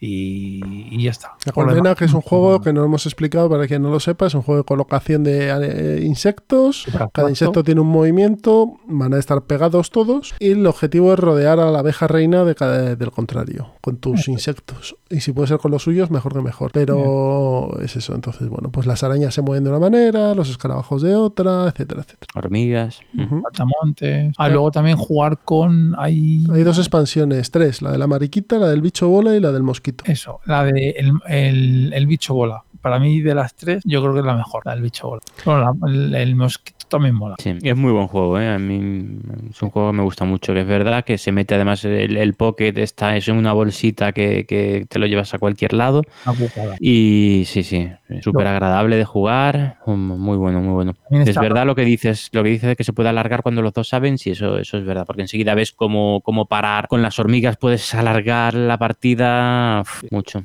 Pero, lo- pero muy buen juego, muy bueno. La edición Carbon, si pueden elegir, la Carbon, que es la más chula, que es la negra y Sí. blanca. Bonita. Sí, es la más bonita. Pero eso se puede encontrar o no. Yo creo que sí. Bueno, hasta el Si no se, si no se un puede, poco si no se puede estuvo- encontrar, no la decimos. Pero uh, Vale.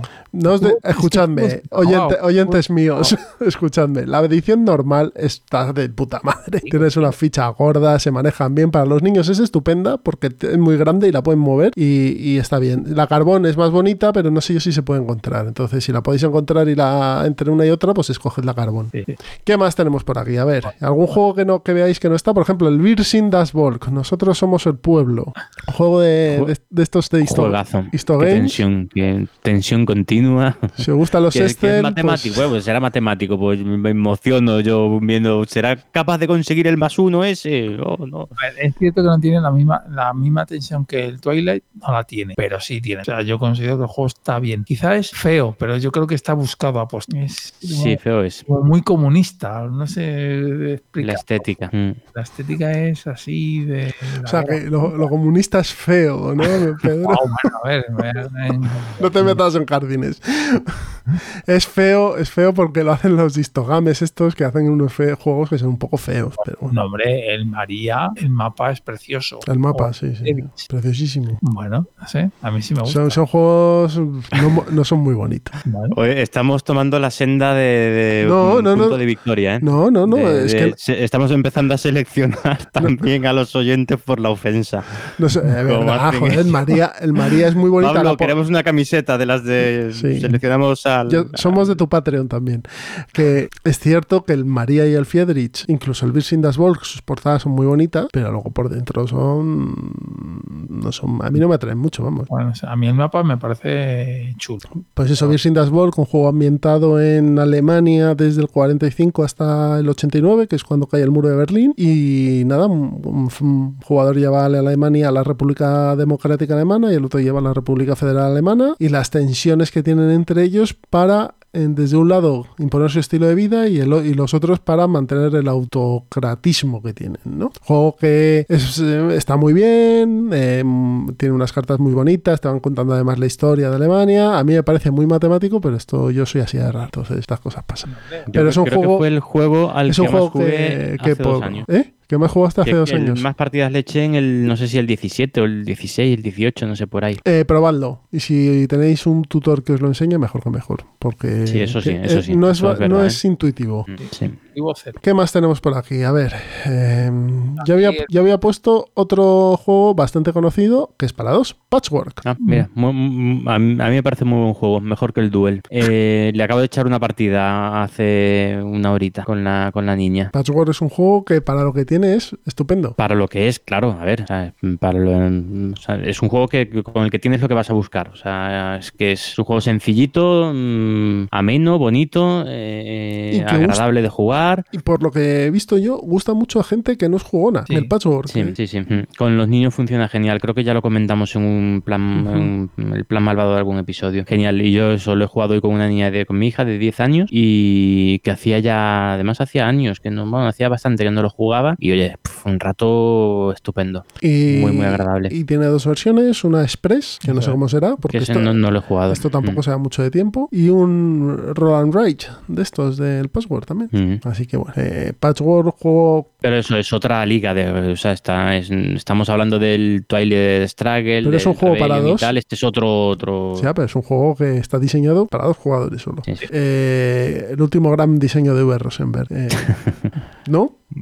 Pues eh, sí, es posible. El resto desde entonces son más remix y más darle vueltas a lo mismo. Bueno, hay alguno que no he jugado, ¿eh? Que, que ya los últimos años estaba ya muy cansado de, de sembrar alcachofas y de esas cosas. y es posterior. Que, por cierto, ya que estamos hablando de V, eh, Agrícola 2, cañón. Agrícola, animales en la granja. No, no, el agri- no, no, Agrícola, la Agrícola normal y corriente. El Agrícola. El. Agrícola 2. El Agrícola 2 funciona muy, muy, muy bien. Pues yo creo que el que funciona muy muy bien, sin negarte, es Agrícola Animales en la Granja, que es el- la versión de Agrícola para dos jugadores. Sí, con caverna de dos jugadores. No. Ese no funciona bien. Mm, mm. El, el Agrícola de dos Ni el jugadores. puerto, ni el puerto fluvial de Leabre. Mm, Pero el, Hombre, pero es que eso también inciso hago que es que el le abres para dos jugadores. el Leabre, el, Entonces, el- el grande, ¿no? El, el grande, el, el le abre grande para mí es un juego de dos jugadores. Ya, O sea, pero jugar bien. A 4. Eh, a 3 es. a mí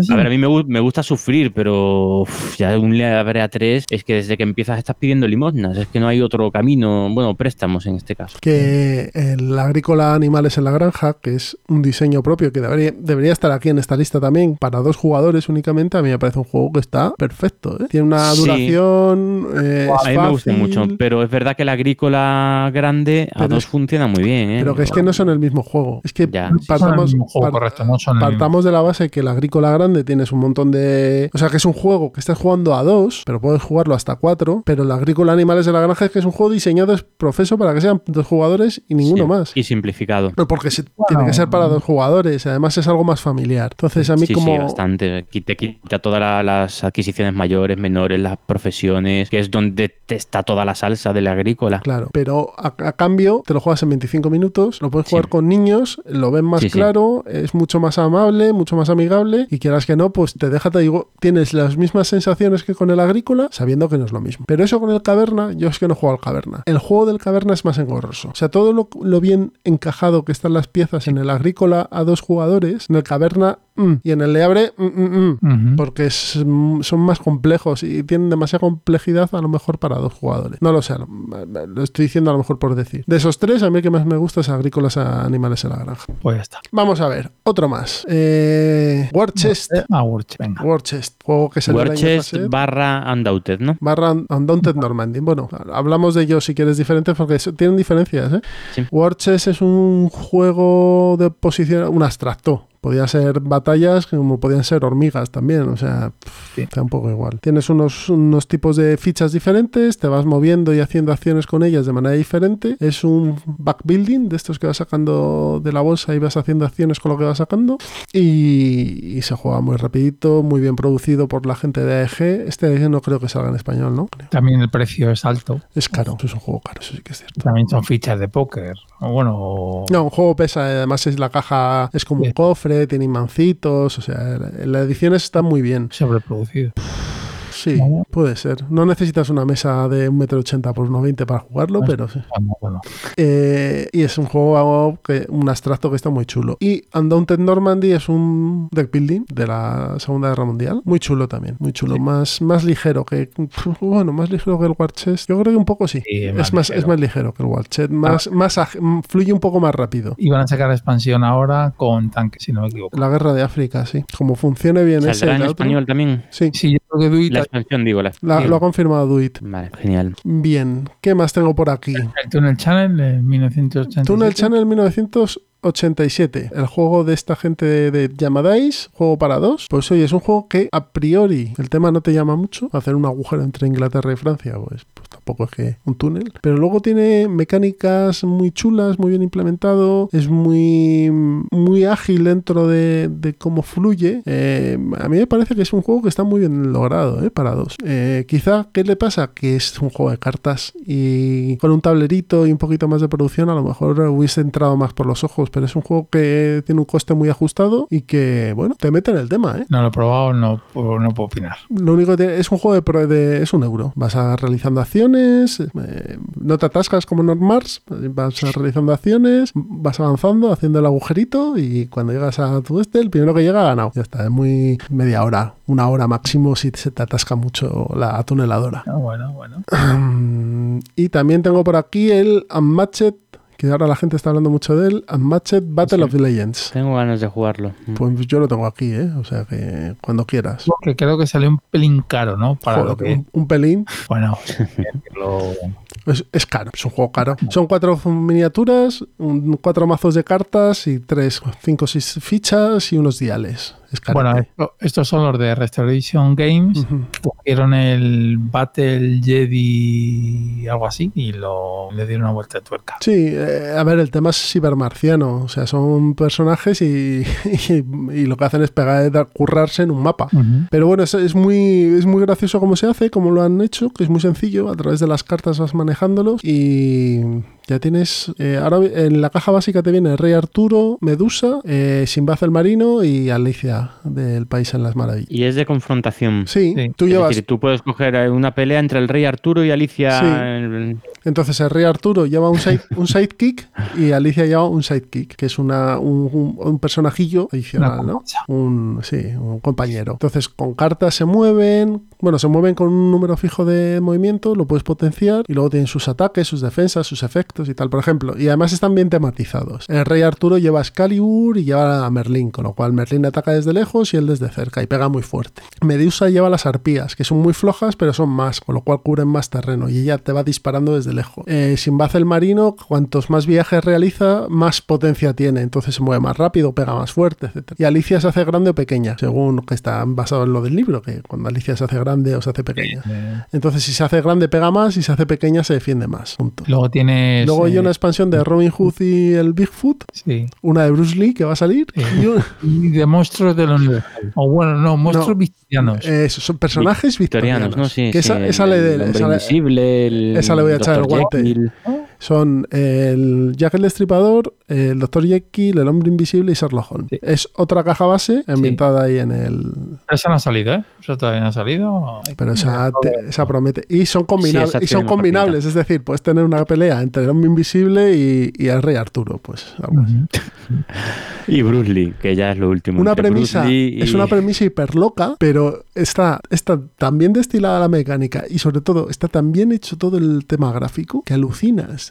O sea, las cartas están hechas con una calidad, unos dibujos así como muy psicodélicos, pero, pero muy chulos. Dices, Sí. coño, eso sí, claro, la hostia que te meten es fina. Y podemos seguir hablando de juegos y juegos y juegos, pero eh, hay mogollón. Eh, ¿Queréis comentar un último juego a dos que, que hayáis echado en falta? ¿Os apetezca hablar de él? Mm, Yo uno, uno. No es exactamente a dos, pero el modo de juego sí es para dos, el que voy a nombrar. Así que yo creo que vale para para la, la lista, que es el Imperial Assault. No es un juego para dos, pero el modo escaramuza está diseñado específicamente para, para confrontación directa. Entonces es Y el me parece un Imperial, gra- Imperial grandísimo Assault. Modo escaramuza, ¿no? ¿Qué? Que ¿Perdón? sería el Imperial Assault modo escaramuza. Modo escaramuza, eso es, sí, sí. Pues Eh, uno lleva al imperio, otro a, los rebeldes o, o- o- o escoria y villanos. Sí, eso es. Y bueno, y uno contra otro, hay cientos de misiones. Y, y seguramente haya más de dos o tres personas que lo juegan solamente así, ¿eh? Sí, sí, sí, sí, sí, efectivamente. Es que es, muy- es más fácil de, de ver mesa que una campaña de 10 misiones o de 12 misiones a cuatro jugadores, que además necesita eh, de un máster, bueno, de un jugador que maneje el imperio. Sí, del malo. Ah, bueno, hasta hace poco, hasta hace poco que ha salido ya la, bueno, ya no tan poco, la, la app. Tiempo. Ah, Haciendo, haciendo aquí un Mm. paréntesis, ¿este juego sufre el mismo mal que el Descent? ¿Es una carrera a lo loco? mm, eh, un, poco sí, o sea, eh, sí, un poquito sí. Eh, tú juegas, eh, en este juego es más importante salir en alguna, en, en la mayor parte de las misiones, ir corriendo hasta el objetivo final, mm, se quede atrás quien se quede. Sí, Si, si lo que intentas es matar a los, a los imperiales, es que van a venir más. Van a, sabes que no, sí, sí tiene un poquito de carrera, ¿eh? pero no en el modo escaramuza, No, el Descent está más marcado la carrera que en este. quizás sí.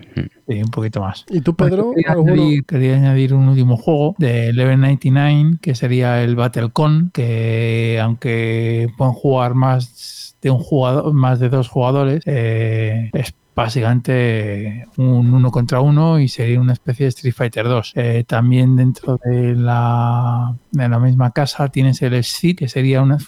son muy parecidos, si queréis algún día podemos hablar de los dos. y En, su- en- el programa número 25 nos hace Raik un análisis de todos los juegos de Level 99, que se lo dedicamos a la editorial. Hablamos Ah. de Argent de, de Consortium en eh, los entremeses y, y de luego todos los juegos de Level 99 hasta la fecha. Y la verdad es que el BattleCon es un Street Fighter 2. ¿El, ex, el Exit es el que sacaron en español? En- ¿Cómo, perdona? Hay uno que han sacado en español de esta gente de Level 99. Ni, ni Street ni BattleCon Vale. está en castellano. Ese es el Pixel Tactics. Es el Pixel Tactics. ese es, el de los chivis. El de los chivis, correcto. Un buen juego, es un poco loco, para dos. Es que es Level 99, son así, vamos. Sí, sí, sí, pero no, está, este juego está bien. Y luego os voy a comentar unos juegos que nos ha puesto aquí Pedro que funcionan bien a dos. Los vamos a ir nombrando. Furia de Drácula. Que funciona muy bien a dos. El problema es que el que lleva los buenos te vuelves un poco loco porque te llevar a cuatro personajes, pero sí es cierto que las habilidades no es patata. Por eso puedes jugar a dos perfectamente y controlas mucho más a para buscar a Drácula.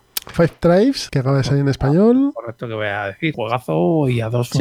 muy bien. San Juan. Y Raid for the Galaxy, los he puesto a la par. Eso a mí es un juego de San Juan que me gusta jugarlo mucho, mucho, mucho a dos. Es un juego viejuno que para mí, a mí me sigue gustando. Y el Red for the Galaxy, Oh My Goods, por ejemplo. Otro que se puede jugar muy bien a dos. sí, correcto, el Oh My Goods también se puede jugar. Eh, también tienes por aquí el Innovation. Correcto, esto es en honor a Richie de, de Mercurio. Este, este es el de civilizaciones. Que hay gente que considera que es un juego a loco directamente. Sí, es un juego loco. Yo lo he Pero jugado a 3 y está bastante curioso este juego.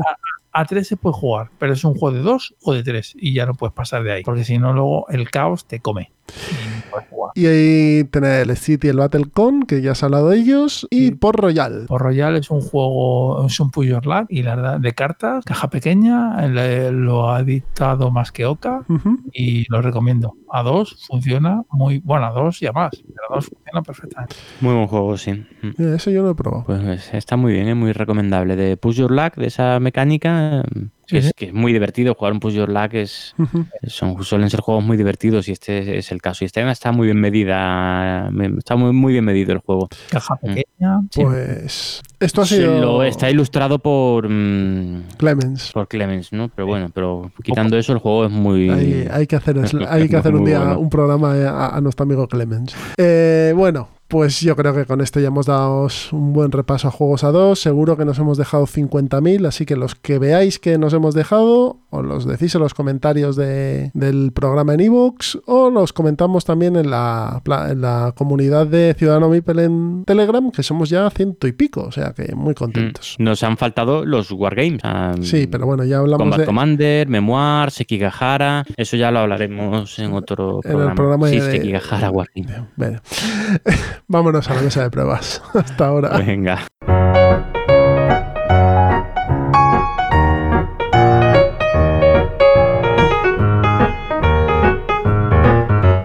Ya estamos sentados en la mesa de pruebas y vamos a comentar los juegos que hemos estado jugando últimamente. Pero vamos a cambiarlo un poco. En vez de hacer la metralleta, vamos a hablar de tres juegos cada uno y a comentarlos un pelín más. Así que empiezas tú, Pedro. Bueno, pues yo voy a comentar solo dos, porque el otro es el On Mars y ya, ya está todo dicho. Y pues sería el Preta Porter, la, la nueva edición, la tercera. Tercera. La tercera, correcto. Eh, de componentes eh, no se puede uno quejar. Cierto que es caro, pues lo pagas y está bien. Pero caro, caro, ¿cuánto caro es esto? Eran, me parece que eran 80. Sí, bueno, ya, ya. ya, pues, Sí, es caro, por sí, es caro. Por ahí, 75, 80 por ahí. era. Entonces, eh, sí que mejora la edición anterior. Mejora la edición anterior por usabilidad. Las cartas se entienden perfectamente, eh, son más, bueno, independientemente de que el juego es mucho más bonito, entra más por los ojos, eh, el juego yo creo que fluye mucho mejor. Una primera partida te fluye mucho mejor que, que la anterior. Entonces, eh, me dio una paliza a Pablo que Y luego se gana el Santa Cruz 1700 y pico. Cruz y a nosotros pues sí nos sacó como 200 puntos o por ahí, una brutalidad. Y diría, no, pues a mí este juego no me llama mucho la atención. Eso dijo. No me gusta, no me gusta. tal. Y la verdad es que yo es, es un juego que si pueden conseguir la edición anterior, vale, comprarla porque va a ser infinitamente más barato. Pero tenéis el pero de eh, que te vas a pegar con las cartas y con las reglas y tal porque es poco intuitivo. Yo creo que la palabra es poco intuitivo. Como juego es un buen euro. A mí el diseño A mí el, tema me llama mucho la atención. ¿eh? Perdona. Que el tema me llama mucho la atención. El- eh, quizá Sí. quizá se hace a lo mejor un pelín largo al final o que tiene un poco de bola de nieve, como dirías tú, pero un pelín, un pelín. Vamos, el juego está, está de puta madre. Y luego eh, echamos otra partidilla, juego contigo, si no me equivoco, bueno, con los dos. Con nosotros, sí. ¿verdad? Que, que Miguel no lo conocía. Y pues mm, lo dicho ya también en el Express, vamos, es un juego de bazas muy, muy, muy interesante, muy barato y yo creo que, vamos, que se cabe perfectamente en la colección porque es que no ocupa nada, es un paquete de chicles. Game of the Year. No, no, y luego es un, es- para ser un juego de bazas que me sorprende eh, que dura muy poco, pues, pues son 10, 15 minutos con muchísimo. El amigo Valles Manía en Twitter se lo ha llevado ese y el Narabi en el último sorteo. Así que que estamos ahí a ver si con, se lo podemos mandar o puede venir a recogerlo y demás. Y bueno. Muy buen juego, sí, sí, a mí me sorprendió, ¿eh? También. Sí, lo eh, tiene todo. Es portable, es rápido, es bonito. O sea, mm, Y me ha funcionado con los niños, que me ha sorprendido. cuesta menos de 15 euros. O sea, es una cosa que... Te tienen que gustar las bazas. Sí, hombre, es un a juego, ver, es un de juego de bazas, bazas. clásico, clásico, totalmente clásico. Pero que sí- no arrastra, quizás sea que no arrastra, solo arrastra palo, no, no tienes que superar, pero baza clásica. Mm.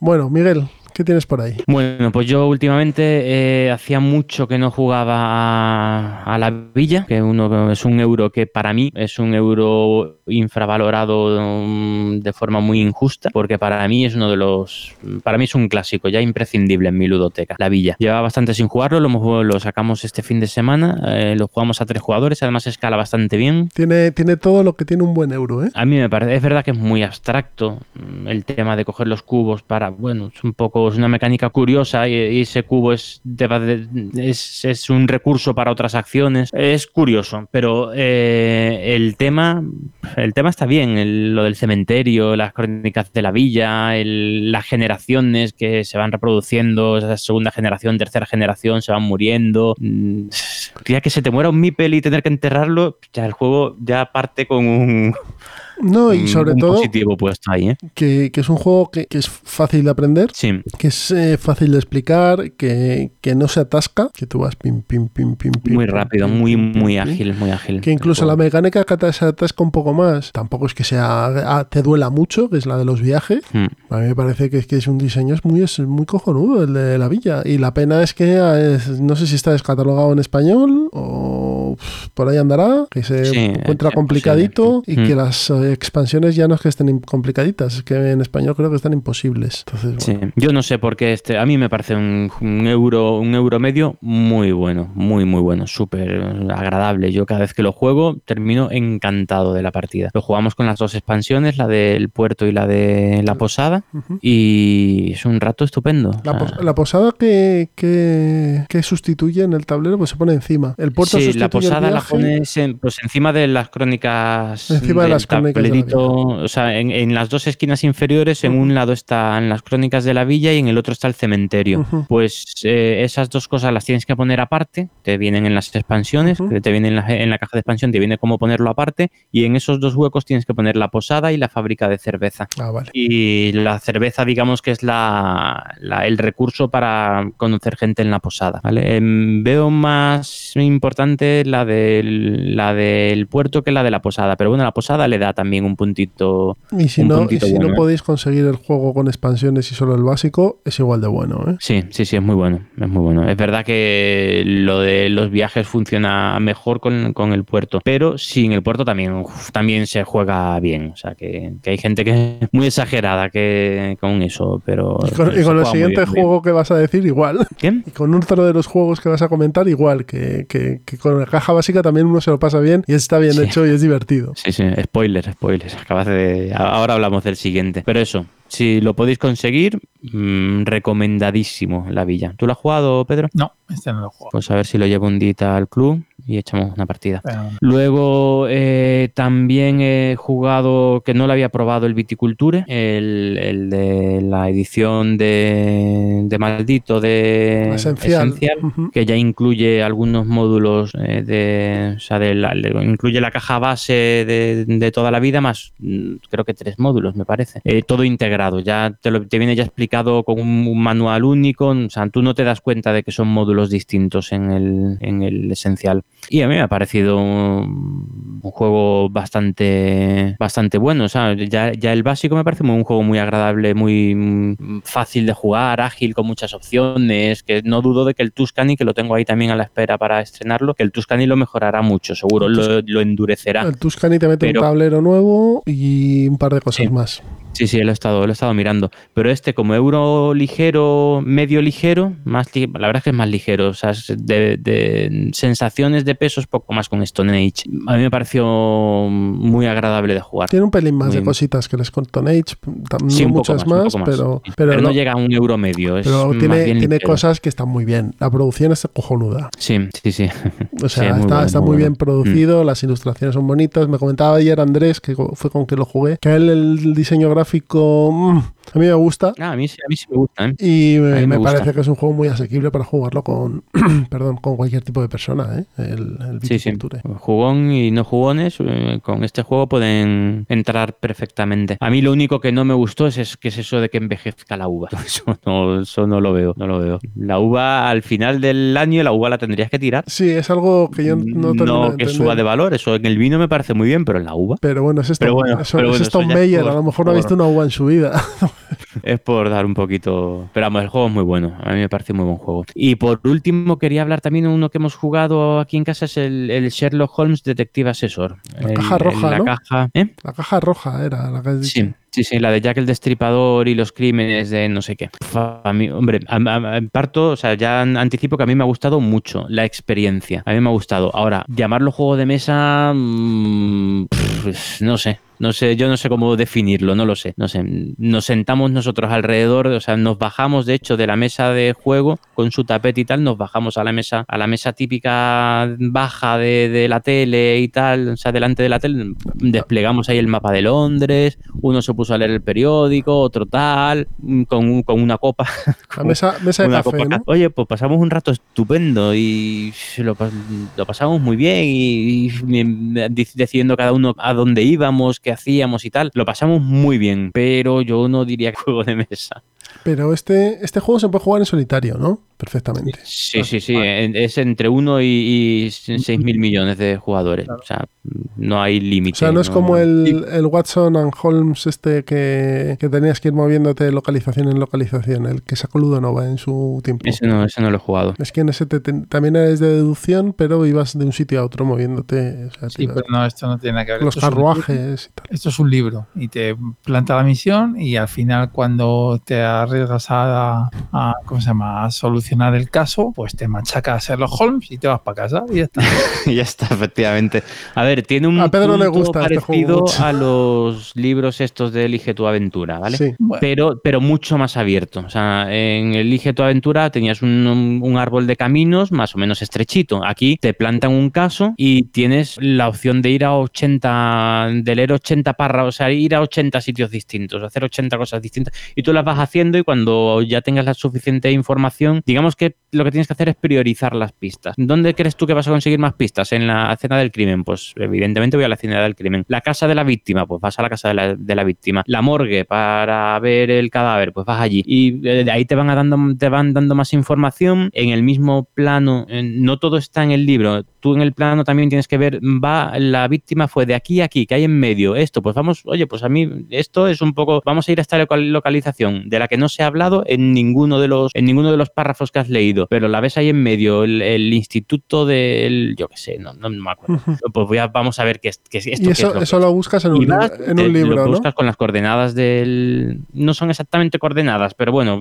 hay unos puntos de interés divididos en, en, en sudeste, Ujú. este, tal, en cuadrantes. Eh, entonces es localizable y si eso, te, si eso es una pista va a aparecer en el libro de, de pistas. Entonces la lees y re- resulta que ha sido una buena corazonada, pues te da una pista importante. Que no, pues ha sido una pérdida de tiempo y Sherlock te, te gana. bueno, puede ser una pista para un próximo caso, que lo hay. También, porque sí, sí, este, la- esta caja tiene, creo que los cuatro primeros son enlazados uno detrás de otro y luego los otros seis son individuales o al revés, o los, los seis primeros enlazan y los cuatro últimos, no sé, pero tiene unas cuantas misiones. Nosotros hemos hecho la primera nada más, pero tiene unas cuantas, de Jack el Destripador tiene unas cuantas enlazadas. Y partiendo de que mm, no es un juego de mesa, mm, Algo. me cuesta, me cuesta definirlo como juego de mesa, bueno, si superas eso, a mí yo lo pasé muy bien jugando, lo pasamos bien, pasamos un buen rato. Tienes que rolearlo un poquito, tienes que meterte en el papel, pero a mí me pareció, y, la producción a mí me pareció estupenda, me encantó. Yo el, mapa de,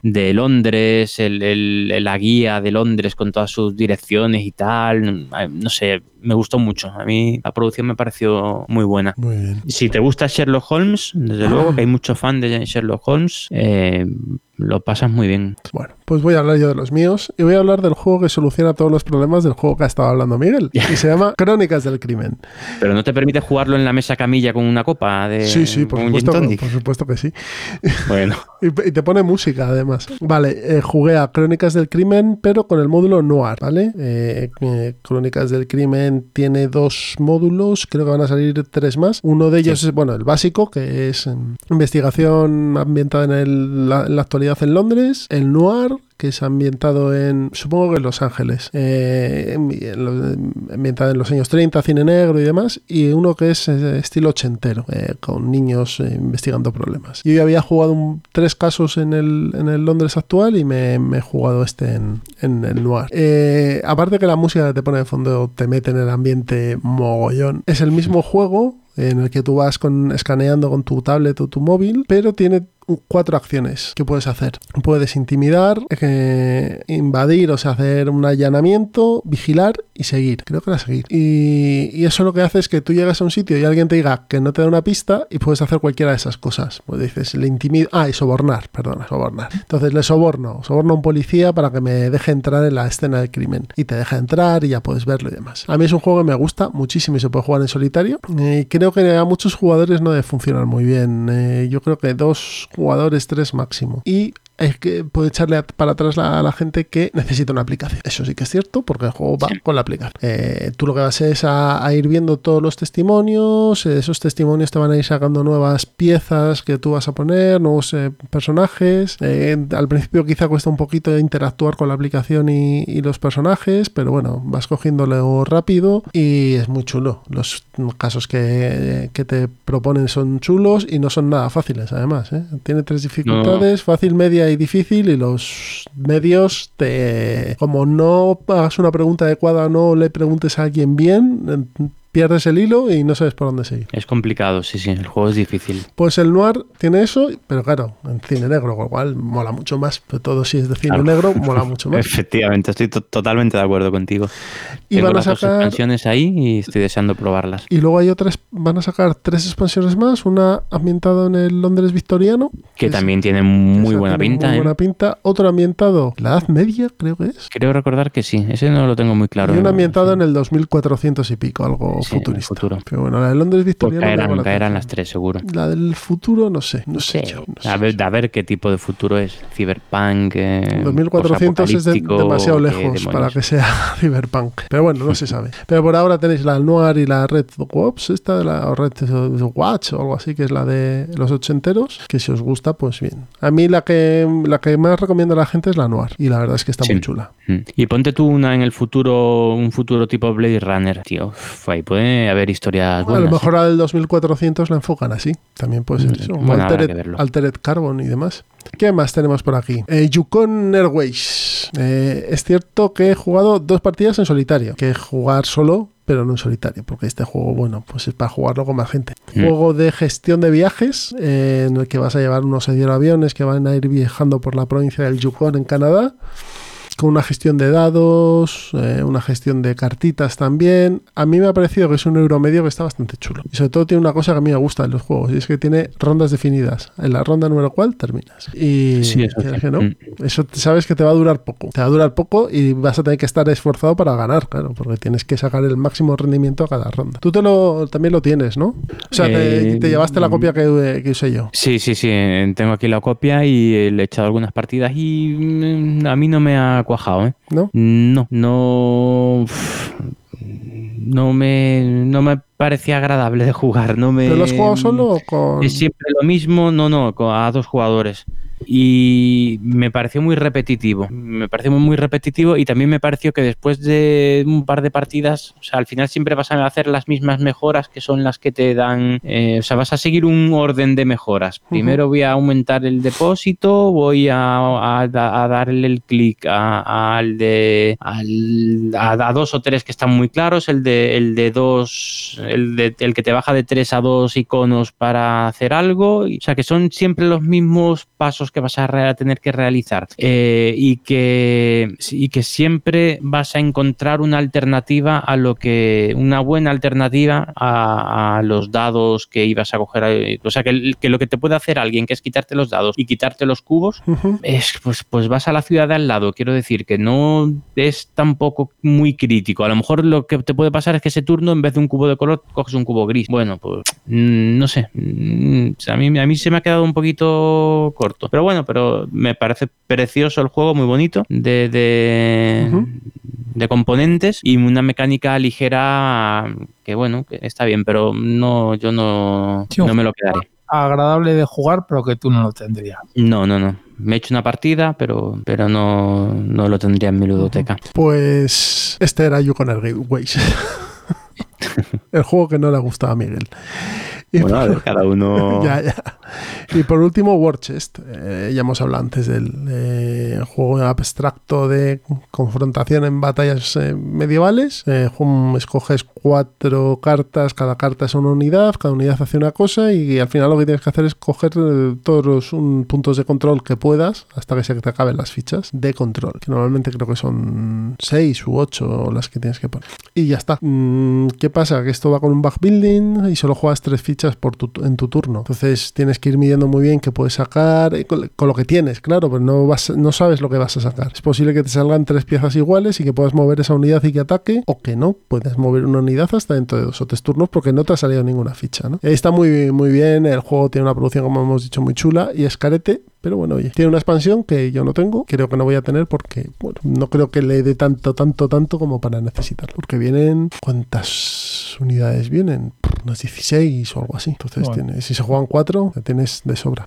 Muy chulo este Warchest. Tengo Pues, muchas ganas de probarlo ese también. sí Vamos, que- llevo no sé cuántos programas diciéndolo que estoy, estoy deseando pro- pues probarlo. mira, este viernes no, pero el viernes que viene me lo voy a bajar al club, así que... Vale, pues mira, pues a ver si cae una Pero partida. Roberto también me lo ha estado pidiendo, así que mira, hacemos ahí un maratón de Warchest. Muy bien. ¿Tú lo tienes, Pedro? No, no lo tengo. Ya eh, mis propósitos lúdicos son comprar menos. Sí, Ya sí. que- sí. Es lo que hay que hacer. ¿no? Yo también, ¿eh? yo para este año tengo pensado el Undaunted Normandy, el Maracaibo y para de contar. Y jugar lo que tengo, que es tengo una barbaridad que, que, que, que no hay forma de jugar. Y una primicia, perdonadme, y una primicia. Joder, que se lo he prometido. Hoy he podido probar antes de que salga el, Watergate, el juego que va a sacar la gente de Saldan Piper, como os hemos dicho. Eh, juego a dos, que encajaría en, el, en lo que hemos estado comentando antes. Nixon. Eh, Washington Post y lo que hay que hacer es el objetivo del juego es en un tablero central donde hay una malla de, conexiones unir dos testigos mediante las fichas de pruebas con Nixon ¿vale? el objetivo de, la gente de Nixon es eh, ganar unas fichas de ímpetu, 5 en total, para ser reelegido y ya ganar la partida y hacer eso antes de que le, impliquen, ¿no?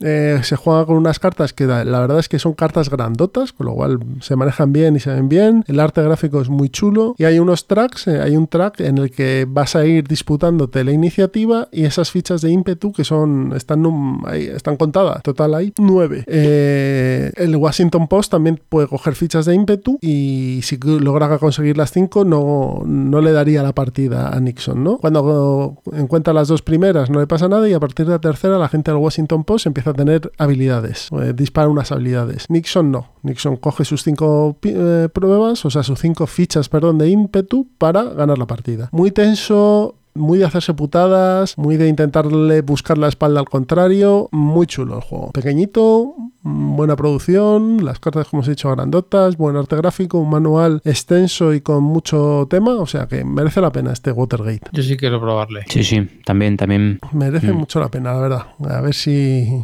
si sale Pues ya, que sale el viernes, que, viene. seguramente me pase por cuarto de juegos, Oye, así que a pues si te pasas por cuarto de juegos, cógete el mío también. Ya, Vale, si, muy bien. si te vas a pasar tú y luego te voy a ver, pues mira, una cosa bien. Bueno, pues vámonos al plan malvado, ¿vale? Venga, Muy bien. hasta ahora.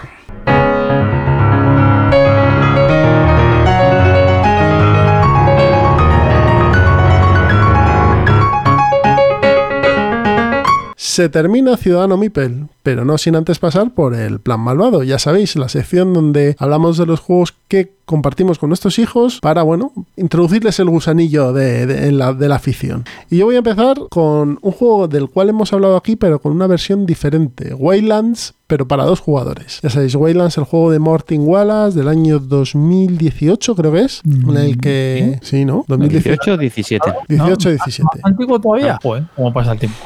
Eh, Wildlands es un juego en el, de confrontación en el que mm, vamos a llevar unos personajes muy genéricos de mundos de fantasía eh, y nuestro objetivo va a ser conseguir cinco joyas o matar a cinco enemigos o la combinación de ambos, ¿no? Sí, conseguir cinco puntos. Exacto. Todo mediante unas acciones con cartas, que en, cuando juegas con adultos hay unas cartas que permiten interrumpir la acción del contrario, pero yo cuando juego con mis hijos prefiero evitar eso porque en, a lo mejor les, en, les aturulla. Este juego es para cuatro jugadores y los mapas básicos que traía eran para que jugasen cuatro jugadores. ¿Qué pasa cuando jugabas con dos? Se hacían demasiado grandes y podías estar gusaneando tú por un lado y el otro por el otro sin tener que enfrentarse. La última expansión que ha sacado Osprey son dos mapas a dos jugadores, que son dos mapas muchísimo más estrechos, con menos la mitad, fichas. La mitad sí. de tablero. Y que en la confrontación es directa siempre. Sí. Siempre. O sea, no os podéis hacer una idea. En, en un turno ya estás encima del otro. El, los mapas incluyen unas pequeñas mini reglas. No puedes pasar por aquí sin hacerte daño y demás. El laberinto, ¿no? El laber el, Yo está, hemos jugado un laberinto. Todavía, exacto, el, el Maze, que llaman los, los anglófilos, vamos. El Mace, los, anglófilos, sí. los angloparlantes, eso es. Eh, y que tiene una regla de daño cuando pasas por los, eh, los espinos. Y hay otro eh, que todavía no hemos probado. A mí me parece que, que, la destilación esta de dos jugadores que ha hecho funciona muy como, buena. como un tiro. Y el de las maldiciones también funciona muy bien. ¿eh? Ese es el otro, ¿no? El otro mapa. Mm. Como un tiro. Eh, los niños, además, como es mucho más rápido, se meten mucho, van muy al turrón. Sí. O sea, ha conseguido hacer un diseño limpio y fácil del Waylands, aunque mucha gente dice que es una mierda. Pero bueno, a mí me parece que es un juego que, dentro de sus posibilidades y de sus pretensiones, está perfecto. Pues a dos jugadores funciona incluso mejor. Es más tenso encima, tienes que estar ahí más ajustado. Es muy bueno. Y decir también que esos dos mmm, tableros, por el otro lado, es un, forman un juntos grande, un tablero sí. para cuatro jugadores que de una mansión, una mansión encantada de dos plantas. Ese no lo he probado todavía, pero tiene muy buena pinta también. Así que si jugáis a Wildlands mucho, si jugáis con vuestro hijo, con uno de vuestros hijos solo, a dos jugadores eh, merece la pena tener estos mapitas. Son 20 euros, creo, lo que cuestan los mapas. No es mucho. Bueno, pues yo le voy a dar al Cocos Locos de Maldito Games. La verdad que es un juego de habilidad para de 2 a 4 jugadores. Y bueno, me tengo sentimientos encontrados. Yo considero que el juego está bien, pero con el niño que he jugado de 5 años no lo considera tanto. Pero bueno, ¿qué le vamos a hacer? No, no se ha entretenido lo suficiente. Niños haters. Sí, sí, bueno, oye, a ver, eh, ¿no? Tiene su opinión y me dijo, me gusta, eh, pero me gustan otros más. Y nada, la verdad es que el juego es, más, es, una, es una, tontería, tienes un, es más juguete que juego también, ¿no? está ahí porque tienes un mono así de tamaño mediano que le pones un coco y tienes que meterlo en un vaso y esa, ahí está la habilidad. Entonces, pues, cuando tienes cinco vasos, pues ya está, has ganado la partida. Partidas muy rapiditas, eh, le puedes meter unas cartas que son prácticamente para fastidiar al contrario y bueno, se las puedes poner o no poner. Si juegas con un niño así muy pequeño, se las quitas y ya está. Y nada, el juego a mí me parece interesante, muy rapidito y pero claro, te tienen que jugar, te tienen que gustar los juegos de destreza y yo creo que por ahí van los tiros. El niño a lo mejor tenía 5 años, era un pelín pequeño y a lo mejor eh, eh, y, y ya está. Vamos, los, los eh, juegos de destreza es lo que tienen con los niños, que como sean un pelín pequeños se frustran rápido porque no pueden hacerlo. Sí. Pues no tienen la capacidad todavía manual para hacer esas cosas. Sí, la psicomotricidad fina todavía. Pues, eh, pero vamos, quitando, quitando eso, yo creo que el juego funciona bien y está bien, es rapidito y es muy vistoso, es muy familiar, puedes jugar con, con quien sea y yo creo que se lo va a pasar bien. Y eso fue Cocos Locos. Hala, Miguel, dale caña. Muy bien. Pues nada, yo esta vez en vez de hablar de un juego voy a hablar de otra cosa. También encaminado a, a, a lo que hablamos siempre del plan malvado, que es meter a los niños en la afición y pasar muy buenos ratos con ellos en torno a la afición. Pero esta vez me voy a ir más al, al, al hobby, al metajuego, que, que, a un juego en sí. Al fin y al cabo, hemos ya hemos recomendado aquí, pues yo creo que cerca de. No hemos llegado a 100, pero no estamos ya muy lejos de los 100 juegos en el plan malvado. Así que voy a hablar un poquito. Mm, o sea, me, apetece comentar alguna cosita del metajuego eh, que podemos hacer con los niños y que los niños van a agradecer muchísimo. Y es en este caso, pues voy a hablar de eh, la pintura, pintura de, de minis. Eh, los juegos de mesa, bueno, pues todos sabemos que tienen a su alrededor pues,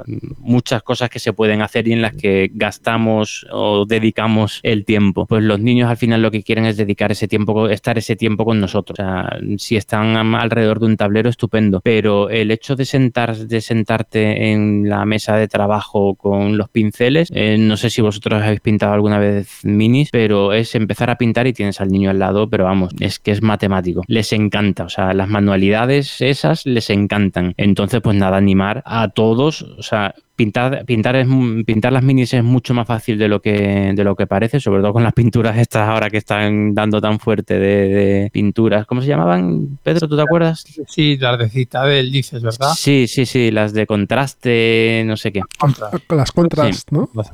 Pero bueno, que consiguen lo mismo con un, un, color base y un lavado, ¿eh? O sea, que tampoco que la gente no se... O sea, que, que, que ver, es, no, es, mucho más fácil de lo que parece. En los lavados deja la miniatura un poco pero bueno. Hombre, sí. Pero bueno, después le das, le das luces y pincel en blanco. Bueno, ya, ya eso sí es, lo va poco a poco lo vas complicando, sí. Pero que de verdad que es mucho más fácil de lo que parece. Y al niño, o sea, tú, el niño se sienta al lado, tú le das una mini, no tengas miedo de darle una mini del Imperial Assault, porque es que el niño, o sea, lo más importante es que el niño va a estar encantadísimo de haberlo pintado, que va a dar dos brochazos y que después va a jugar emocionado al juego con su mini, pero emocionado, o sea, va a estar encantado aunque sean unos ojos del tamaño de media cara, es que les da igual. Eh, y si no, si tú eres muy perfeccionista y tal, después le das un lavado, eh, le quitas la pintura que se quita sin ningún problema y lo pintas tú después. Y sin otras alternativas, que es que en Amazon o en cualquier tienda de manualidades te puedes encontrar las miniaturas de lo que te dé la gana, o sea, de ponerte, tú te pones a pintar el Mansiones de la Lucuria y a, a tu lado está tu hijo pintando el eh, minis eh, de Dragon Ball, por ejemplo. Y ahí está pintando minis de Dragon Ball, Ball más feliz que nadie. Y estás compartiendo tiempo con tus hijos en torno a la afición, no, no sentado en una mesa jugando a un juego, pero en, eh, en una, en un, una de las cosas, yo he puesto un ejemplo este, del que adoramos nosotros de los juegos de mesa, que es todo el metajuego que hay a su alrededor, que nos encanta. Pues eh, lo podemos compartir también eso con, lo, con los niños y lo, la primera acción que se me ha ocurrido clarísima, porque lo he vivido yo, es la de la, de la pintura. Al principio yo tenía muñones en las manos, me salía horrible, a los niños les salían mejor que a mí o, igual, y poco a poco hemos ido aprendiendo juntos. Y, y, también es un rato estupendo que pasas con ellos. Muy bien. Y ya está. Y yo, eso, yo esa es mi aportación de, de, este programa. Yo pinto como si tuviesen manos mecánicas. ¿eh? Pues es... Horrible. Eso es experiencia, es ponerte y, y, y prueba ensayo y error, es que no hay, no hay más. Y además yo pinto cosas de Warhammer, que son ya... Me, meto sí. en, me meto en unos embolados. Que, y además las minis tienen mucho detalle. Joder, que sí tienen detalle, mm. pero demasiado. Sí. Bueno. No tengo tiempo. ¿Eh? Me gusta pintar, pero no tengo tiempo. Ya, sí, ya, lo del tiempo y con niños pequeños. Los míos que ya están un poquito más... Van estando más creciditos. Ya, también yo... Y te dejan... Hombre, con cinco años, lo que acabo de decir con cinco años no lo termino yo de ver. ¿eh? Yo creo que va a pintar 10 al menos. Sí, sí, por ahí. Mm. Y luego también yo soy bastante tiquismiquis y no, nunca estoy satisfecho con la miniatura de lo que pinto. Entonces tardo mucho. O sea, si ya pinto poco, encima tardo mucho cada mini y es un círculo vicioso. Eres, pero eres como, Antonio, eres como Antonio López, ¿no? Eh, pintando minis. Sí, sí, correcto. Tres años pintando cuadro, pues algo así. Bien, pues esto ha sido el episodio 40 de Ciudadano Mipel. Os recordamos varias cosas. La primera, ¿cómo contactar con nosotros? Bueno, pues a través del correo ciudadano.mipel.gmail.com en la comunidad de Telegram, que luego os pondremos aquí en la descripción del audio eh, la URL para que os podáis eh, conectar y, y, formar parte de la comunidad, que estábamos ahí, lo último estaban ahí eh, discutiendo acerca del Pax Renaissance y sus... No hemos hablado del Pax Renaissance, me acabo de dar cuenta. Ni, wow, falta, ni falta que hace. Pero. No, juego 10, es el 10 de, de, junto con el Kailus. Bueno, ya está, venga, suelta vale. la cuña. Así que. Eh, también en Twitter, en arroba ciudadano Mipel. Y bueno, en nuestras cuentas particulares, que es arroba Miguel, arroba. Arroba entre Mipels. Pedro, arroba. Amorreanboy. Y la mía que es arroba Pincer. Os recordamos que tenemos eh, la suscripción abierta en Evox para todos el, al que le interese apoyar a Ciudadano Mipel pues con menos de lo que cuesta un café eh, al mes eh, para bueno, comprar equipo, para mejorar lo posible el sonido y, también para colaborar en juegos, etcétera, etcétera. Y todos los suscriptores tienen una participación en, el sorteo que hacemos en los programas especiales de Ciudadano Mipel Express. De hecho, la semana pasada eh, editamos uno y, y como comentamos, Valles Manía se llevó dos juegos. Así que el hombre está muy contento. Si queréis formar parte de la suscripción, os paséis por iVoox, dais al botón apoyar y bueno, pues adelante. Y creo que no tenemos más eh, que contaros. Hay un, en nuestro blog ciudadanomipel.wordpress.com tenéis la descripción de los episodios más detallada con fotitos y el audio para que lo podáis escuchar directamente desde allí. Y poco más. Nos escuchamos en breve en el episodio ya 41. A ver si podemos hacer algo diferente y traeros alguna novedad. Bueno, señores, despídanse. Pues nada, un placer estar otra vez aquí dando la charleta. Hasta luego. Bueno, pues nada, yo un placer y en el próximo episodio nos vemos. Pues nada, no nos perdéis la pista, que volvemos antes de lo que pensáis. Un abrazo a todos y hasta luego.